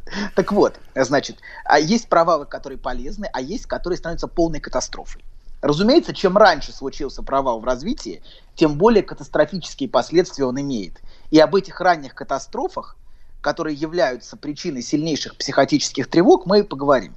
Это верно. А, Значит, вот важно, что эти тревоги, эти тревоги, это те тревоги, которые невозможно описать словами. Это немыслимые тревоги, как их называет Винникот, это первичные агонии. Потому Ну, что скажите, слово Анатолий, тревога, да, а да, водка помогает вот заглушить эту тревогу? да, абсолютно. Я думаю, что вы правы. Часто алкоголизм это способ справиться с невыносимыми тревогами, так же как и, и, и, и собственно, наркотическая зависимость. За этим стоит, за этим стоит, как обезболивающее. Вот, хотя, в общем, это, ну, мы, алкоголизм, к алкоголизму рознь, понимаете? Это все-таки есть разные виды алкоголизма. Ну, то есть одно ваш дело, хороший когда и человек- остальное, когда да? человек- Есть, есть ради просто- удовольствия, конечно. Просто пытается глушить свое сознание, чтобы ничего не чувствовать, То есть- понимаете? Да, то есть это но- фактически вырубить но вы просто, аппарат, да? чтобы ничего не чувствовать. Это одно. Кстати, кстати, люди пишут, почему доктор сегодня не хлебает. Отхлебнул, кстати, вы слышали? Да, да, да. Отвратительно, доктор. Так вот, есть, если, если провал случился очень рано, вот, то а, это может вызывать м, в самом раннем младенчестве, это может вызывать впоследствии то, что Винникот называет первичными агониями. Это немыслимые тревоги. Потому что эти тревоги невозможно помыслить. Они, еще нет психического аппарата, чтобы их мыслить. И слово тревоги – это очень слабое описание для этих состояний. Это, например, такие тревоги, как ужас полного исчезновения, распада на части, бесконечного падения, чувство утраты контакта с телом, или, например, ужас полной изоляции, вот как, как быть похороненным заживо. Многие фильмы ужасов хорошо передают вот эти ранние примитивные формы тревоги, самые Толя, архаичные. Толя, Вот. Да. Вопрос. А, вопрос из зала, из, из приемной, из вашей. Скажите, пожалуйста, а как можно утратить контакт с телом со своим? Ну, я думаю, что вам стоит наведаться в психиатрическую больницу и пообщаться с докторами, они вам расскажут многие симптомы де- деперсонализации. Так я вот вызвал Вот. сейчас доктора в эфир, вот хочу у него ну ну А как- раз оттуда и привезли. Ощущать, что ты не в своем теле, ощущать, что ты смотришь на себя со стороны, ощущать, что это все, это все Слушайте, скажите, а это не к этому имеет а это не к этому имеет отношение вот эти практики э, стимулирования осознанности, на которые ходят Абсолютно, конечно, да, да, абсолютно. То есть Я это психопаты, Я да, это не мое тело, конечно, конечно, сводит людей с ума. Ну и с другой стороны. Здравствуй, локоток, здравствуй, коленочка. Я это не мое колено. Ладно, продолжаем. Значит, Хорошо. последний, последний пункт, 18 Это не колено, да? Так, все. Но мы к этим тревогам мы вернемся, когда будем говорить о ложном я, который является А защитой колено от этих форм тревоги. Вот. А пока, значит, следующий пункт, 18 который мы не успели разобрать, он последний. И он достаточно длинный и звучит так. Давайте я вначале прочту, а потом разъясню. Младенец сперва должен быть для матери на первом месте. Он должен быть защищен от случайностей, а жизнь вокруг него должна идти с его скоростью. И ко всем его потребностям мать должна прислушиваться и защищать его от вторжений. На- Он, она, например, не должна быть в тревоге, когда держит его. Вот давайте начнем с конца этой формулировки. Слово держит, hold, тут есть вот hold, по-английски держать, которое ис- здесь используется, очень важное в отношениях матери с младенцем. Это для Винникота очень широкое понятие холдинга. То, что мать обеспечивает новорожденному. А кстати, а, кстати, да. вот Анатолий, а по-немецки хабан и вот в песне знаменитая «Духаст», «Духаст, Миш». Да, это да. и есть как раз, ты меня держишь. Так, ну ладно, немецкая мать это отдельно. Там есть и песня «Мутер» тоже. Я понимаю. Это все про немецкую мать. Немецкая мать, я понимаю, да, хорошо. Ладно, значит, холдинг это вот э, по-русски держание, наверное, будет правильно перевести. Ну, давайте по-английски оставим. Холдинг это то, что защищает младенца от тех тревог, которые мы только что упомянули, и которые могли бы появиться, если бы хорошей матери не было рядом вовремя. Вот, если у ребенка нет матери, он не может, не может как бы интегрироваться. И это и, это и то, как и в холдинг, понятие холдинг входит, и то, как она его держит, и то, как она на него смотрит, и то, как она его кормит, и то, как она в принципе с ним обращается, как она его сохраняет, холд, внутри себя, как она его держит в своем разуме, как она переживает о нем, даже когда она не рядом с ним, понимаете, она все время как бы думает, думает о нем, когда, особенно когда он маленький, она, например, отходит, все равно он сохраняется внутри нее, в ее беспокойстве о нем, как он там. Анатолий. И, да. А вы чувствуете, что вот своим вот этим подробнейшим э, описанием того, как мать относится к ребенку, вы сейчас нас, мужчин, унижаете, наш, от, нас, отцов, так. потому что нам никогда не дотянуться до этих высот. До этой планки. Понимаете? Да. Конечно. Без до этого а, тонкого ощущения. Сергей же... хотел сказать, без операции не дотянуться. Опять Прекрасно. влез, гаденыш. А? Наш разговор. Профессура разговаривает, челик стоит. Короче говоря, продолжаем. Вот это понятие холдинг, это очень важно. И то, как она себя ощущает с ним, это тоже важно. Это все можно словом уход обозначить. Хороший Толя, уход. и то, Ставрополе, Ставрополе соплеменники интересуются. Толян, ты с какого колена? Э, вот, ну об этом, об этом во, во второй части нашей сегодняшней программы после новостей. Расскажите про свой сон. Я сплю крепким сном. Слышу плач младенца. Иду к холодильнику, чтобы достать молока. Несу ребенку молоко. А оно черное, Бен. Скажи, что это значит? Только без грязи про мою мамашу. Мужчина. Руководство по эксплуатации. Ну что же, друзья мои, Анатолий Яковлевич Добин а вторую часть программы сегодня посвящает психическим нарушениям. Да, мы уже поняли, где он черпает ресурсы для своих, так сказать, размышлений в тех кабинетах, где люди а, отделяются от своего тела. Да-да-да. А самому Анатолию с трудом удалось собраться сегодня по частям и явиться к микрофону. Да. Значит, да, смотрите, немножечко делаем шаг вперед. Значит, а, по, мы будем потихонечку двигаться, да, но делаем сейчас еще один шаг вперед. Сейчас мы повторяли то, что было в прошлый раз. Теперь, значит, шаг вперед. Так вот, значит, можно выделить несколько этапов зависимости а, ребенка от матери. Существует несколько этапов этапы развития, то есть этапы обретения независимости. Первый этап – это, как мы говорили, это этап абсолютной зависимости, когда младенец еще не осознает свою отдельность его я и окружающий мир еще не обособились друг от друга. Он находится в совершенно неинтегрированном состоянии. Его взгляд, например, не сфокусирован. Но вы видели, как смотрит младенец. Совершенно таким, раз, таким взглядом совершенно не сфокусирован. Есть, конечно, выдающиеся младенцы. Ну, бросьте, которые... в, кино, в кино они смотрят очень внимательно. Ну, это понятно, да. Но это в кино. А в реальности это не совсем так. Есть, конечно, смотрят очень пронзительно, но в целом обычно такой взгляд, а, ну, как бы это сказать, ну, не, не очень мудрый, давайте помягче, скажем. Взгляд, помягче. взгляд да, не, не слишком мудрый. Есть, конечно, выдающиеся мудрые младенцы, смотрящие пронзительно, но в целом это взгляд такой расплывчатый, абсолютно не сфокусированный. Вот. А мать а, представляет из себя для него не отдельную личность, а среду. Это такая среда, такая атмосфера, в которой он живет, а которая предоставляет ему все необходимое. И если у него достаточно хорошая мать, обеспечивающая ему холдинг, у него постепенно появляется хрупкое ощущение интеграции. Он чувствует себя существующим. И чувствует, что его существование непрерывно. Вот как, как Винникот говорит, going on being. То есть это ощущение продолжительности собственного бытия.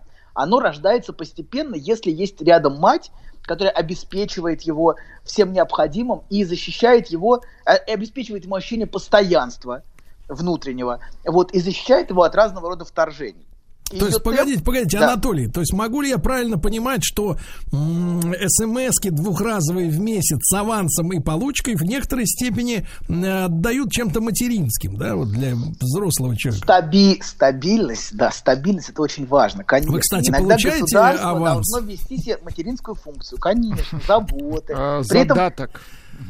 При этом оно должно позволять на себя излиться тоже иногда. Это очень важно. Все говорить, как, как, как плохо оно обо мне заботится, вот, недостаточно хорошо. И это тоже функция нормальной матери выдерживать злость ребенка и относиться к этому спокойно. Вот, что мало, что недостаточно, хочу еще. Это тоже вполне нормально и, в общем, такой, я бы сказал, здоровый подход матери. Выдерживать, выдерживать раздражение младенца. Вот, если спроецировать это на отношения человека и государства. Вот. А, Значит, а, да. И адаптироваться под раздражение тоже очень важно иногда. Вот. Так вот, значит, мать обеспечивает ощущение постоянства и защищает его от разного рода вторжений. Вот. И ее темп, ее реакции должны быть подстроены под темп младенца. Иногда бывает, что мать гораздо более стремительна, или наоборот, гораздо более медлительна, чем ее чадо. И это нормально абсолютно. Все мы разные, у всех у нас разный темперамент. Но очень плохо, если не мать подстраивается под темп младенца, а младенец вынужден подстраиваться под темп матери. Это Есть почему такие же? Есть такие дерганые матери, которые, знаете, все время, и ребенок вынужден как-то вот под этот дерганный темп совершенно не, невменяемый подстраиваться. Например, а если темп там- наоборот, да. как у вас то темп тормозной, давайте это, помедленнее, это куда вы ва- торопитесь? это важно. Это важно, иногда помедленнее. Это очень важно, поверьте. Очень важно успокоиться психически, потому что многие находятся в психически возбужденном состоянии все время. Вот. И важно обрести внутреннее спокойствие, потому что и темп, который задается вокруг, он этому не способствует совершенно. Он, наоборот, очень разрушителен.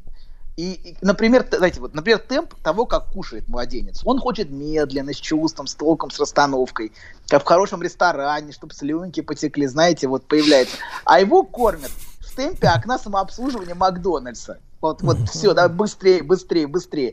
Вот. Конечно, это имеет свои последствия для младенца. Доктор, для его кон- кстати, да. э, вас просят э, очень следить за вот, э, так сказать, фигурами своей речи, а то вы вот говорите важно, а людям слышится влажно. Знаете, аккуратнее со словами. Красота в глазах смотрящего. Ладно, значит, да. Смотрите. А, Короче говоря, это имеет свои последствия для его контакта со своими чувствами. Если он вынужден слишком рано подстраиваться под скорость окружения, то это, конечно, а, она не должна навязывать мать ему свою скорость. Иначе он, конечно, будет демонстрировать требуемые навыки, он будет подстраиваться, он будет даже его, даже интеллект его будет развиваться быстрее. Но он потеряет контакт с самим собой. Есть очень, очень умные люди, мы видели таких много, которые при этом совершенно не имеют контакта с самим собой. Например, в, как- в каком-нибудь мехмате там есть реально люди фантастического интеллекта, но мы видим, что а, при этом эмоционально они находятся на уровне младенца. Я не говорю про всех, я говорю Ну, некоторые. прекратите. отдельные. Всем же известно, что Отдельные. дураки завидуют умным. Ну что вы, палите? Конечно, конечно, абсолютно. Но есть, есть реальные Быстрые гении, дураки, да. гении математики, да, например, но которые при этом эмоционально, ну, очень странные. Мы видим их, их странное поведение, мы видим, что они совершенно социально не адаптированы, но при этом интеллект гиперразвит. И вот это, значит, короче говоря, если им важно, чтобы ребенок не потерял контакт с самим собой и своими чувствами, потому что его настоящее развитие будет задержано, если он вынужден сразу адаптироваться и разовьется ложное адаптивное я. Мать, как мы сказали, должна быть для него вначале подходящей, гармоничной, именно гармоничной под него средой, которая его держит и защищает от всех случайностей и от разного рода вторжений. Это позволяет э, младенцу сохранять ненарушенной иллюзию всемогущества. Об этой иллюзии мы с вами говорили, не буду повторяться. И иллюзия, что он сам создал реальность и свое удовлетворение, что это его желание магическое.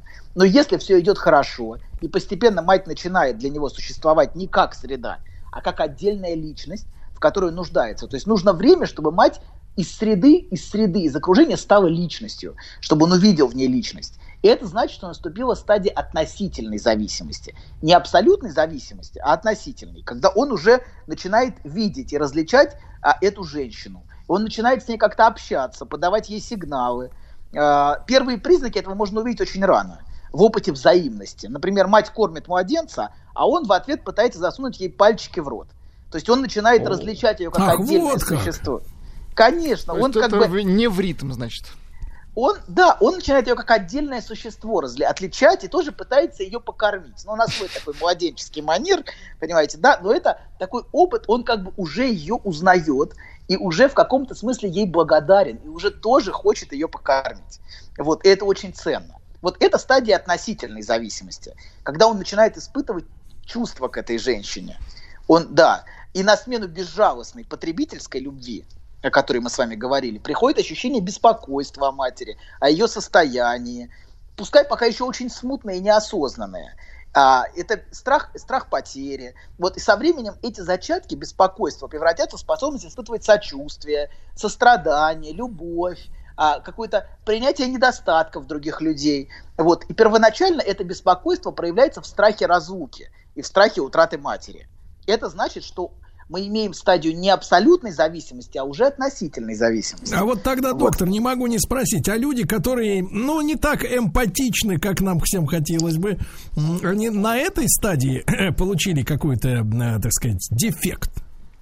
Ну, почему сразу обзываться? Зачем сразу? Ну, конечно... Не берите, конечно, не берите на свой счет, но ответьте. Ну, хорошо. Да я думаю, что это, конечно, проблема, если человек не способен чувствовать эмоции других людей. Это отсылает к каким-то нарушениям ранним.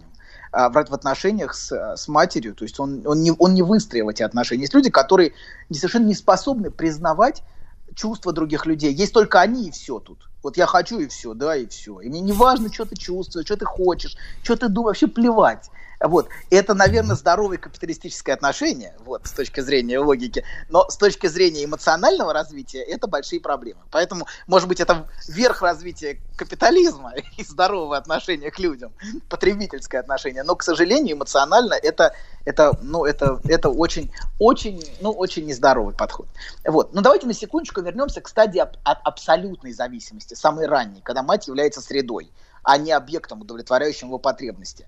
Если, например, в период первых недель и месяцев жизни мать вдруг пропадает, он не чувствует, что он потерял любимую мамочку, а скорее наступает ощущение дезинтеграции.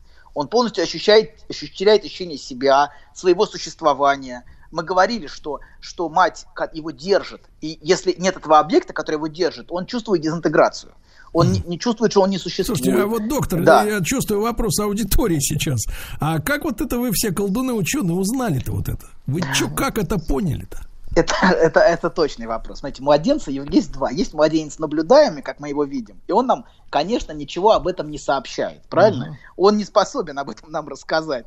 Знаете, я испытываю дезинтеграцию, поэтому Потому я... Потому что не вот, может, так. Да, но есть, есть младенец, который мы называем клинический младенец. То есть младенец, да которого мы видим, видим, в, видим у взрослого процессе, в процессе как бы исследования психических нарушений. А, то есть вы рассматриваете больного взрослого, есть, погодите, который погодите, младенец. Погодите. А, Владик, смотри, мы докопались до главной сути. То есть они делают вывод о жизни о и развитии младенца по на основе... Взрослых, да. Нет, по поведению на, взрослого да, сумасшедшего. Совершенно точно. Минуточку, минуточку.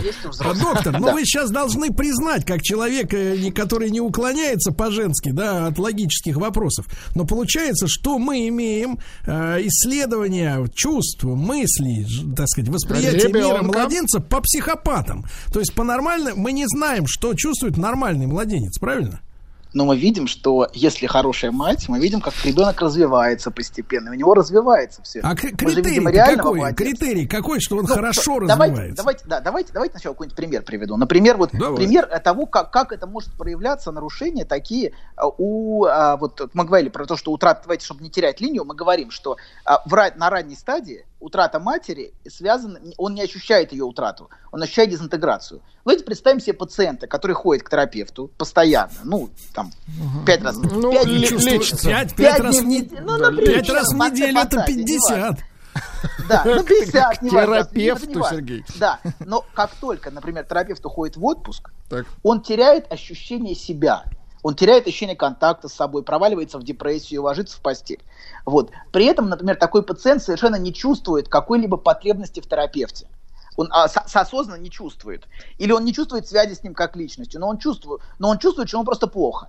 Также в каком-то смысле из этого можно реконструировать. Это, это сложно, это, это, это можно посвятить несколько передач этой теме, как реконструируется, как связь между э, психическими нарушениями и младенческими аспектами. Но, тем не менее, из этого можно реконструировать, например, его отношения с матерью. Что э, он, он не способен эту мать, это, этого, этот объект воспринимать как отдельный, от которого он зависит. А, а вот мне кажется, Анатолий, Анатолий, а мне кажется, вот подобное реконструирование, чем занимаются ваши более, скажем так, уполномоченные коллеги, да, ну вот, а, похоже больше, знаете, на что? А, по смятому в ДТП «Жигуленку» пытаться реконструировать самолет. Вот у меня такое а, ощущение. Я думаю, вы отчасти правы. Но нам какая разница, как развивается младенец? Конечно, нам людям. пофиг, правильно. Нам нужно помочь. Нам главное 10. Наша цель помочь людям. То есть Анатолий, это, Анатолий, да, а знаете, вот смотрите, есть, вам да, пишут, да, да. из Красноярского края Настенька пишет, вернулась домой. Так. Описывает историю, говорит, Красная Поляна, так. на завтраке где-то в районе сыров и колбас я встретила симпатичного доктора Анатолия. Пошутила, что он получает десятку, доктор 10. Последующие дни я доктора больше не видел, он где-то скрывался. Я поняла, что в нашем отеле было много Прекрасно. мужчин, похожих на доктора, так как искала его глазами, Толя. Настя вас ну, ищет, доктор. Ну, подходите ко мне, не стесняйтесь. Что же. Она в Красноярске. Вот, да. Давайте, давай, давай, я, просто, я, просто, я просто не хочу терять линию, по которой мы идем. А, значит, смотрите. А линия-то гиблая, шарлатаны да. вы все. Тем не менее, если в период раннего младенчества а мать пропадает, даже нельзя сказать, что он потерял мать. Он скорее теряет ощущение себя, ощущение контакта с собой, наступает дезинтеграция. А если, например, он теряет мать чуть позже, чуть, это, эти уже вполне, это уже вполне видно в поведении младенца. Вот э, то, о чем я скажу дальше, это вполне можно наблюдать. Как, например, когда мать, мать когда, когда зависимость э, не абсолютная, а относительная, когда младенец уже воспринимает мать как объект отдельный, то тогда можно сказать, что мать для него умирает. То есть в, на ранней стадии нельзя сказать, что мать умерла, просто он теряет все, все, все развитие пропадает. А тут, например, когда он привязался к матери, и мать уходит, то можно сказать, что мать для него в каком-то смысле умирает. Например, если Толя, годовалого ребенка. Да. Толя, да. мы к вам очень привязались. Знаешь, забавно, вот выложил тебе все. И вроде как полегчало. Нет, серьезно, будто сбросил тяжесть. Молодец. Я... А вы... Док, спасибо. Мужчина. Руководство по эксплуатации. А, ну что же, а, Оленька пишет из Свердловска. Вы пытаетесь укусить доктора, а он мастерски увиливает от ваших острых клыков. Дело в том, что доктор склизкий, как дельфин, да, и толстокожий, да. Но мы сегодня, кстати, выяснили очень важную вещь. Доктор, я закреплю мысль. Закреплю тихо, мысль одну очень важную. Значит, э, значит, э, очень важно понимать, что э, представление о поведении младенцев специалисты получили на основе общения со взрослыми сумасшедшими. Вот это очень понимать. Психоаналитическое представление. Да. И на основе наблюдения младенцев тоже. Поверьте, если вы наблюдаете младенца, вы видите, что его взгляд фокусируется, что он более интегрирован, что он начинает как-то взаимодействовать с матерью. Это все видно если вы присматриваетесь. Но ну, если, конечно, вы смотрите на, как на чурбанок маленький, конечно, вы этого не увидите. Вот. Если, вы, если вы не видите в нем личность, то, конечно, вы увидите просто маленький чурбанок с набором... С матерью. Что за слово такое чурбанок? чурбанок? Кто вам позволил что называть не наше чурбанок, будущее Давайте, ну что, нет, нет, давайте не чурбанок, вы же в России говори по-русски. Значит, чурбанчик чурбанчик с набором рефлексов. Конечно, вы всего этого не увидите. Да, значит, продолжаем. Смотрите, есть абсолютная зависимость когда ребенок еще не связан с матерью и не чувствует зависимости от нее, не осознает, но бесконечно в ней нуждается при этом. И возникает постепенно относительная зависимость, когда он осознает отдельность матери и чувствует, и уже чувствует свою потребность в ней и тревогу ее потерять. Например, и вот, например, если годовалого ребенка отвезли к бабушке так. и оставили там на полгода, так. как это иногда бывало, а в, в, ну, очень часто такое происходит. Про Пушкина, да. что ли? Да, когда, да, да, то он станет гением. вместо мамы, няня вместо мамы, то какое-то время ребенок может сохранять надежду на возвращение мамы. Какое вот, например, вы, вы можете видеть, что он перестает кушать. Вот вам пример того, как это проявляется. Может начать плохо себя вести. А в плохом поведении есть надежда всегда. То есть ребенок не сдается и не признает, что потерял мать. Но если проходит какое-то время и мать не возвращается, образ ее становится в его психике все более тусклым, пока она для него не перестает существовать. А все вокруг не нарадуются, как все хорошо, стал есть, перестал плакать, стал послушным. Но на самом деле в его психике случилась катастрофа, мать для него умерла. И если мать возвращается еще до того, как эта катастрофа случилась, он mm. может ее узнать. Он может начать чайно плакать, начать злиться, вести себя плохо, всячески показывать ей, какую боль он перенес. Например, отворачиваться от нее, всячески ее игнорировать. То есть он будет пытаться показать своими детскими средствами, как ему было плохо, когда ее не было. Вот это первое, что показывает ребенок, когда возвращается эта мать. И это очень хорошие признаки поскольку значит, что она в его психике выжила. Этот объект сохранился для него. Но а если плохо, мать, когда как? Но если мать возвращается не через пару недель, а через год или через полгода, то мать он в ней, конечно, не узнает. Она для него просто какая-то женщина, которая почему-то берет его на руки и ждет, что он будет прыгать от восторга. Это уже не та мать, которую он потерял. И это сравнимо с реальной смертью матери. Mm. И его способность строить глубокие отношения с другими людьми чувствовать привязанность, любить, будут очень серьезно нарушены. И чувствовать эмпатию, кстати. Его отношения, скорее всего, будут поверхностными и пустыми. То есть живое существо его самого умирает вместе с ней. Существует много людей, которые пережили такую смерть матери, хотя в реальности их матери живы и здоровы, и все с ними, дай им бог, здоровье в порядке. А куда же это... они уезжали-то? Они не решали свои, ну, свои вопросы решали. У матерей могут быть свои вопросы, я не знаю, учились там, mm-hmm. строили личную жизнь. Ну, так тоже может быть. Mm-hmm. Вот. Но это уже не имеет В никакого значения. Например, но это уже не имеет никакого значения, что они живы, потому что психически они для него уже умерли.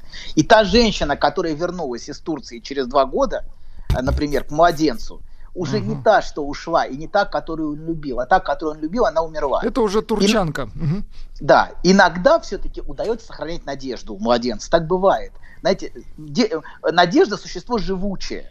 И иногда ее удается сохранить долгое время. И эта mm. надежда может проявляться, как вот сейчас я вам скажу странную вещь, в деликвентном поведении у детей. Как? На, например, дети склонные к воровству, например. О, боже. Воровство у детей. А Это ты не можешь просто сказать «варюги». Мелкий, мелкий, хорошо, мелкий варюга. Вот это бессо... откуда это бандитизм, бессо... так. Это бессознательный способ вернуть то, что он потерял. Mm-hmm. Хотя он сам не знает, что он ищет. А то, что он находит, его, конечно, не удовлетворяет. Но бессознательно он ищет ту мать, которую он утратил. И то смутное первичное ощущение чего-то хорошего, что у него было. Было вот что-то хорошее, что я потерял. Вот. И при этом он, а, он сам не знает, что он пережил, он не знает, что он утратил но он чувствует, что, что что-то не хватает. И не важно при этом, что реальная мать жива и здорова. Понимаете, катастрофу помните, помните, как в, в анекдоте, в анекдоте как, да? Идет Анатолий Яковлевич по улице, смотрит кошелек, лежит, открывает, пересчитывает, говорит, не хватает. Ну да, но да, но при этом, ну, я, я, я понимаю, что, что людям, у которых украли кошелек, э, неважно, почему, почему человек это сделал, им плевать, просто украли и все. Но тем не менее, для того, чтобы помочь людям, помочь детям, которые воруют, важно, важно понимать причины этого. Важно не, не, не, не пытаться их, ну, не пытаться их... Знаете, моральность никому не помогла, морализаторство тупое. Вот. Важно понимать, зачем он это делает и что он ищет. Вот. Короче говоря, давайте коротенькое резюме. Чтобы Нет, резюме, смотрите, Анатолий, вам пишут, да. смотрите, вот вы говорите, что вы хотите, чтобы людям жилось полегче, да? А в итоге ваша сегодняшняя передача пригвоздила женщину к позорному столбу. Вот из Ростова пишет девочка. Вот сейчас, говорит, пишет, оставила ребенка двух лет у бабушки на день. Слушаю вашу передачу и чувствую себя Два года на день это вполне нормально. На день нормально, на полгода, да. Но два года на полгода это ненормально. Вот, а, значит, а, да как это разные вещи. На день это вполне, даже на два дня, даже на неделю это нормально. Но на Доктор разрешил. Оставляй. Разрешаю. Все, да, даю индульгенцию. Нормально все с ним будет. Вот мы доктора на целую неделю Ну подождите, Сергей, подождите секунду. Давайте резюме, чтобы не секунд. в следующий раз. Значит, первое, значит, а, значит, мы говорили, мы говорили сегодня о двух стадиях. Стадии абсолютной зависимости, значит, когда, а, когда наруши, и нарушение на этом этапе, на самых ранних этапах развития приводит к психотическим расстройствам, тяжелейшим тревогам распада, отчуждению от собственного тела, утраты контакта с реальностью. Это вот дезинтеграция, так. деперсонализация, дереализация. Науч, на психоаналитическими словами. Так. Затем на смену этой стадии приходит стадия относительной зависимости. И нарушение на этом этапе приводит к эмоциональным расстройствам или асоциальному поведению у детей, например, воровству или деструктивному поведению. Не переживайте, что вы не все схватываете. Это план, о котором мы будем говорить. Как же нам вас схватить, если вы скользкий, как дельфин, правильно? Да, не переживайте, это нормально, мы поговорим об этом дальше. Обнимаю. Обнимаю вас всех. Еще больше подкастов на радиомаяк.ру.